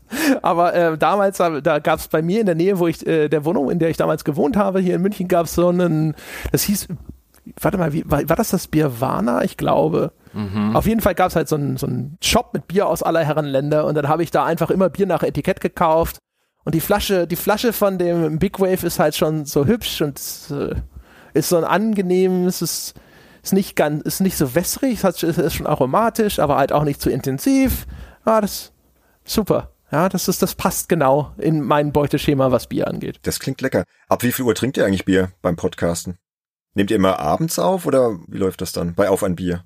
Wir starten die allermeisten Aufnahmen um 15 Uhr. Wir haben auch schon um 11 Bier getrunken, aber wir machen das äh, selten. okay. Wir haben aber auch Momente, wo wir Kaffee trinken oder weiß der Geier was. Äh, ja. 15 Uhr hat sich so eingebürgert, als das ist die früheste Uhrzeit für einen Sonntagspodcast mit Bier, die wir verantworten können, um Bier zu trinken. Ähm, und wo wir uns nicht sozusagen die Abende noch kaputt machen, weil ja gerade André äh, äh, gerne dann mal die, die Zeit äh, äh, mit Freundinnen und Co. verbringt. Wenn man nicht, wenn man nicht mehr Single ist, man, wegen mir könnten wir auch um 17 Uhr aufnehmen, aber das fällt dann halt bei André eher in die Privatphase rein, deswegen hat sich so 15 Uhr eingebürgert für einen. Da sind alle Beteiligten einverstanden, mit dem Biertrinken anzufangen. Ich finde so 11 Uhr ist mal okay, aber so dauerhaft äh, spooky. Aber heute war noch kein Bier im Start. Wir haben ja heute aufgenommen ab 14.30 Uhr, mal für unsere Hörerinnen und Hörer ich muss jetzt gleich noch auf den Hundeplatz mit äh, Scout und äh, auf den Hundeplatz gehe ich nicht, wenn ich vorher Bier getrunken habe, weil da muss ich mich eine Dreiviertelstunde genauso wie der Hund konzentrieren. Ja, ich muss jetzt gleich noch auf den Trainingsplatz zu meiner ah. 13 Fußballmannschaft. Ja, ich hätte sonst vielleicht auch ein Bier getrunken, aber ich habe mich dann für einen Ingwer-Zitronentee entschieden. Deswegen die Zeit sitzt mir so ein bisschen im Nacken. Ich glaube, wir ziehen jetzt mal hier beim Assoziationsspiel ein bisschen an. Jetzt geht's wirklich darum, nur noch kurz und knapp. Und ich spare mir jetzt die Nachfragen, aber ich hätte natürlich bestimmt noch die eine oder andere. Mal gucken, wie wir es hinbekommen. Begriff Nummer vier ist für Jochen.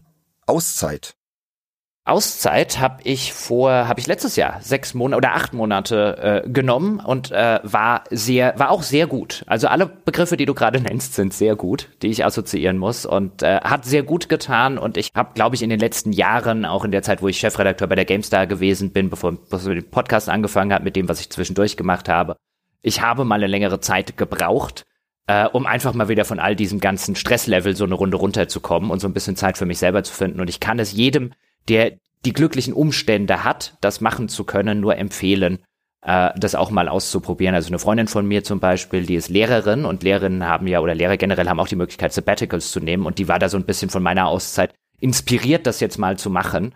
Ähm, und äh, die steht bei ihr jetzt erst gerade noch an, aber man merkt schon, wie extrem da die Vorfreude drauf ist und äh, überhaupt diese Gewissheit, dass der ganze Stress mal eine Zeit lang von einem abfallen kann. Also ich kann es nur sehr empfehlen. Ich hatte natürlich aber auch das Privileg, das machen zu können, dank André. Ah, André, du bist ein guter, ne? Begriff Nummer fünf für André. Katzen. Flauschig. sehr gut, kurz und knackig. Du hast welche, ne? Nur kurz nachgefragt. Ja, ja, ich habe, ich habe zwei Katzen. Ich habe ähm, mein ganzes Leben mehr oder weniger mit Katzen verbracht. Meine Eltern hatten immer Katzen äh, es gab eine kurze Phase in meinem Leben, wo ich äh, alleine in zu kleinen Wohnungen war und ich das Gefühl hatte, also das ist nicht zumutbar und jetzt inzwischen stimmt es dann auch ein bisschen mit den Quadratmetern mhm. und seitdem habe ich eigene Katzen. Ein Leben ohne Katzen ist vorstellbar, aber nicht wünschenswert. Sehe ich ganz genauso. Aber mal sehen, wie der Jochen das sieht, weil sein Begriff, sein nächster ist Hunde. Ein Leben ohne Hunde ist möglich, aber unnötig. Ich bin, ich bin im Gegensatz zu anderen mit Hunden aufgewachsen. Mein Vater war Jäger und äh, wir hatten immer Jagdhunde, ah. Deutsch Drahthaare. Und war, glaube ich, vier oder fünf, als ich dann unseren nächsten aussuchen durfte. Und dann, dann war ich, war ich tagelang gefühlt beim Züchter, äh, da wo die Welpen rumgeturnt sind und durfte dann einen davon aussuchen als den nächsten Jagdhund meines Vaters. Und dann ist mein Vater irgendwann 2006 schon gestorben und dann war sein letzter Jagdhund noch äh, der hat halt noch ein paar Jahre gelebt und dann mussten wir, was heißt mussten, haben wir uns halt ein bisschen äh, um den gekümmert. Und als äh, sie, die Squitter, gestorben war, war es halt so ein das erste Mal, da habe ich auch wieder im Elternhaus gewohnt, ist hier kein Hund in meinem ganzen Leben äh, in diesem Haus. Und das kam mir komisch vor und dann habe ich äh, mir einen Jack Russell gekauft. Äh, Gypsy, wie sie hieß. Den Namen hatte sie übrigens schon, bevor jetzt jemand sagt, das ist aber nicht ganz politisch korrekt mehr. ähm, und nachdem Gypsy, vorletztes Jahr, äh, gestorben äh, war, die war aber schon alt und, und krank, äh, war es halt wieder eine Situation so ohne Hund nach drei Wochen habe oder nach vier Wochen habe ich festgestellt, geht nicht. Und jetzt ist Scout da, ein äh, Mischling. Und das habe ich gesehen. Ja, ein ziemlich großer, der nicht so groß geplant war, aber mein Gott, die Mischlinge. Sie wachsen einem über den Kopf und äh, ja, ein Leben ohne Hund, wie André schon gesagt hat, mit Katzen, ist äh, möglich, aber unnötig. Ja, und ihr seid der lebende Beweis, dass sich auch Hunde- und Katzenbesitzer trotzdem hervorragend verstehen können. Ne? Warum auch nicht? Ich hätte auch Katzen, so wäre es nicht. Ja, Hunde sind schon auch cool. Ist halt echt so ein, so ein Ding, nur, ne, was, was ist so, äh, vielleicht ganz oben auf dem Treppchen. Ich habe halt auch irgendwo wahrscheinlich Schwein gehabt. Ne? Also meine Katze, also meine allererste eigene Katze, habe ich aus dem Tierheim geholt. Und es ist wirklich, es ist das liebreizendste Geschöpf auf Gottes Erden. Also das ist, ich hatte noch nie eine Katze, die so friedfertig und kuschelig ist und sonst irgendwas. Also das ist wirklich so fantastisch. Und die zweite Katze habe ich von der Schwester von Markus Schwertel. Ach Quatsch. Die hatten irgendwann einen Wurf Katzen und eine sind sie nicht losgeworden. Und so, ja, also wenn du sie jetzt nicht nimmst, müssen wir sie doch ins Tierheim geben. Und da haben wir gesagt, so, na ja, wir haben ja schon immer gesagt, vielleicht ist unsere Katze ja einsam und es, ist ja auch ein spannenderes Leben, wenn man zu zweit ist ja, und so. das kenne ich. Ich weiß nicht, ob meine Katze das auch so sieht. Also die, sie sind inzwischen so, dass sie so einen Meter Abstand zwischeneinander tolerieren. ja, ja, die Story kenne ich. Wir haben drei Katzen und die waren auch mal alle ganz klein. Jetzt sind die schon 15 und meine großen Kinder, meine Stiefkinder, die sind schon längst ausgezogen, aber die Katzen sind immer noch hier, ne? Naja, wie es dann halt so ist. Aber die waren ja so süß damals. Ja, gute, gute Überleitung, aber ich muss jetzt wirklich mir Schuhe anziehen, Scout an die Leine nehmen und mit ihr zum Hundeplatz. Wir sind immer einmal in der Woche in so einer Erziehungsgruppe im örtlichen Schäferhundeverein. Die machen das total super. Und diese Stunde oder diese Dreiviertelstunde ist heilig. Ähm, und die warten auch nicht auf andere Leute. Deswegen würde ich mal sagen, wir sind ja eh gen Ende und während du zur Abmoderation und so weiter schreitest, sag ich vielleicht schon mal Tschüss und vielen Dank für die Einladung. Äh, Benedikt hat großen Spaß gemacht. Viele Grüße an, an deine Hörerinnen und Hörer dort draußen. Schaut vielleicht mal bei uns vorbei, wenn ihr wollt. Ansonsten ähm, sag ich schon mal Adieu, denn ich muss leider Gottes los. Und das Schlimme ist, also vielleicht hat sie einfach nur das Wort Hundeplatz gehört, aber hinter mir sitzt schon die ganze Zeit ein Hund und guckt mich aus riesigen braunen Augen an, wedelt mit dem oh, Schwanz und denkt, gehen wir, gehen wir, gehen wir endlich? Und wir müssen echt los. Deswegen danke nochmal, Benedikt, für die Einladung und bis zum nächsten Mal. Vielen Dank fürs Kommen und viel Spaß mit Scout, ne? Danke. Mach's gut, Jochen. Bis bald. Ciao. Tschüss. Ja, André, würde ich sagen, dann kürzen wir das hier jetzt auch ab. Ich hätte jetzt noch ein, zwei Begriffe gehabt, aber wenn ich auf die Uhr schaue, Oh Gott, der Fußballplatz ruft auch schon. ihr mit eurem Privatleben. Ja, was sollen wir machen? Was sollen wir, was sollen wir machen? Was sollen wir machen? Ja. ja. Was habt ihr davon, ja, soziale Verpflichtungen eingegangen zu ja. sein? Das wäre mir nicht passiert. Ja, immer dieses soziale Leben noch nebenher, Fußball. Ich hätte jetzt noch einen Begriff, weil das mich interessiert. Wasted. Ich vermute, das ist das, also ich, also okay, ich muss erst assoziieren. Genau. Das neue Magazin von Christian Schiffer und Fabu. Richtig. Das ist meine Assoziation. Genau. kurz ein, zwei Gedanken dazu. Also wirklich kurz. Was glaubst du, was wird das für ein Projekt? Oder hast du es dir schon angeschaut? Äh, ich bin mal über die Website spaziert. Es wirkt wenig überraschend, wie so eine Kreuzung aus WSD und Superlevel. Und ansonsten, weiß ich nicht, keine Ahnung. Toi, toi, toi ist das Einzige, was mir dazu großartig einfällt. Sonst weiß ich nicht. Weiß gar nicht. Konkretisieren Sie diese Frage. Brauche ich nicht, war ja nur ein Assoziationsbegriff. Äh, nur lustige Hintergrundgeschichte. Wasted ist tatsächlich entstanden, weil wir hatten hier den Christian Schiffer zu Gast zum Abschied der WASD und während wir diesen Podcast aufgenommen haben und dann fertig produziert haben, ist dann die Idee entstanden, bei ihm schon so im Kopf so ein bisschen, im Gespräch und der Fabu hat sich diese Folge dann später angehört und der hat dann den Christian kontaktiert und daraufhin haben die Wasted konzipiert. Also wir sind da so ein bisschen mit dran schuld und finde ich irgendwie ganz cool. Ja. Nice. Das nur mal so für unsere Hörerinnen und Hörer. Ja. Ich meine, ich habe ja sogar noch ein Gründungsmitglied unterschlagen, ne? Genau, Jagoda früher, genau, die ist auch noch dabei. Scheinprobleme auf Twitter, wenn ich nicht irre. Richtig, ganz genau. Ja, ganz genau, ja. Sind wir gespannt drauf, was das noch wird? Sind wir gespannt drauf, kann man nur die Daumen drücken. Also ein Online-Magazin zu starten, toi toi toi. Also damals, als wir überlegt haben, Jochen und ich, Jochen, Jochens erster Vorschlag jemals äh, war, als wir auf der E3 waren, wo Jochen mal irgendwann zu mir gesagt hat, wir, wir könnten ja auch ein eigenes Spielemagazin machen. Und ich habe gesagt, vergiss es. Ein Online-Magazin, vergiss es. Also Auffindbarkeitsproblematik äh, Number One, Finanzierungsproblematik an zweiter Stelle und so weiter.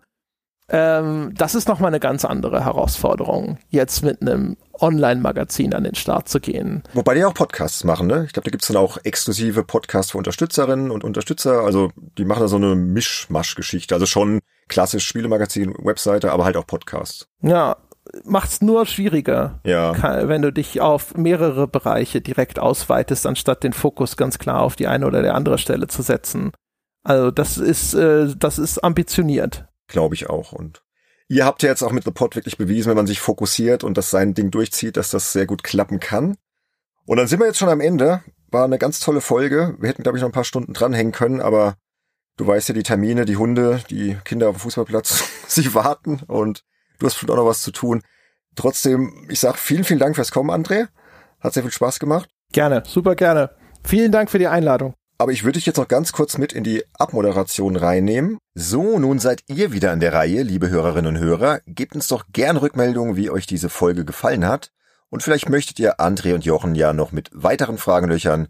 Dann kommt gerne auf unseren Discord-Server und meldet euch im Kanal Feedback zur aktuellen Folge zu Wort. Und ansonsten könnt ihr euch natürlich jederzeit mit Themenwünschen, Liebesbekundungen oder sonstigen Anliegen jederzeit via Social Media an uns wenden – oder ihr schreibt uns ganz klassisch eine E-Mail. Ihr findet sämtliche Kontaktmöglichkeiten und Infos dazu wie immer auf unserer Webseite www.spielejournalist.de. Und vergesst bitte nicht, uns auf Apple Podcasts mit 5-Sterne-Bewertungen und wohlwollenden Rezensionen zu überschütten. Das hilft uns weiterhin sichtbar zu bleiben und noch den ein oder anderen Hörer anzulocken. Und nun wird es Zeit, unsere treuesten Hörerinnen und Hörer zu ehren, die uns via Patreon oder Steady ab der 9-Euro-Klasse einflussreicher Insider unterstützen. Stand 22. November 2021 sind das folgende großartige Menschen. Da wären zum einen die Super Insider, die uns mit 25 Euro im Monat unterstützen. Die da wären Toni Petzold, S. Paul, Thomas Jeising, Pascal Turin und Sascha Kruse. Vielen lieben Dank, ihr seid wirklich fantastisch. Genauso wie die spendablen Insider ab der Klasse 15 Euro. Und das sind aktuell Marcel Häseler und Falconer. Auch euch beiden vielen, vielen Dank. Und dann haben wir natürlich noch unsere einflussreichen Insider ab der 9 Euro Klasse. Das sind Berthold Meyer, Telespiel Tumult, Virdudelino, Christian Wilken, Matthias Peitz, Sebastian Essner, Nick Stabel, Sebastian Hamers, Fabian Polken und Tim Hildebrand. Auch an euch natürlich ein riesiges Dankeschön und ein Danke geht natürlich auch raus an alle anderen, die uns mit kleineren Beträgen unterstützen. Dann fehlt jetzt nur noch der Hinweis auf Folge 42, die erscheint Freitag, den 11. Dezember 2021 wieder im offenen Feed. Und das Thema wird sein originelle Game of the Year Preisträger. Das bereitet gerade der liebe Andy vor und ist da schon ganz heiß drauf, spannende Preisträger vorzustellen. Ich habe keine Ahnung, was uns da erwarten wird, aber ich bin schon genauso gespannt wie ihr. Und dann sind wir durch für heute. André, vielen lieben Dank fürs Kommen. Grüß den Jochen nochmal, wenn er vom Hundeplatz zurück ist. Und vielleicht sprechen wir uns irgendwann nochmal in einem anderen Podcast. Wird gemacht. Und ansonsten da draußen vielen Dank auch fürs Zuhören. Wir hören uns, wir sehen uns. Macht's gut. Bis bald. Tschüss. Ciao, ciao.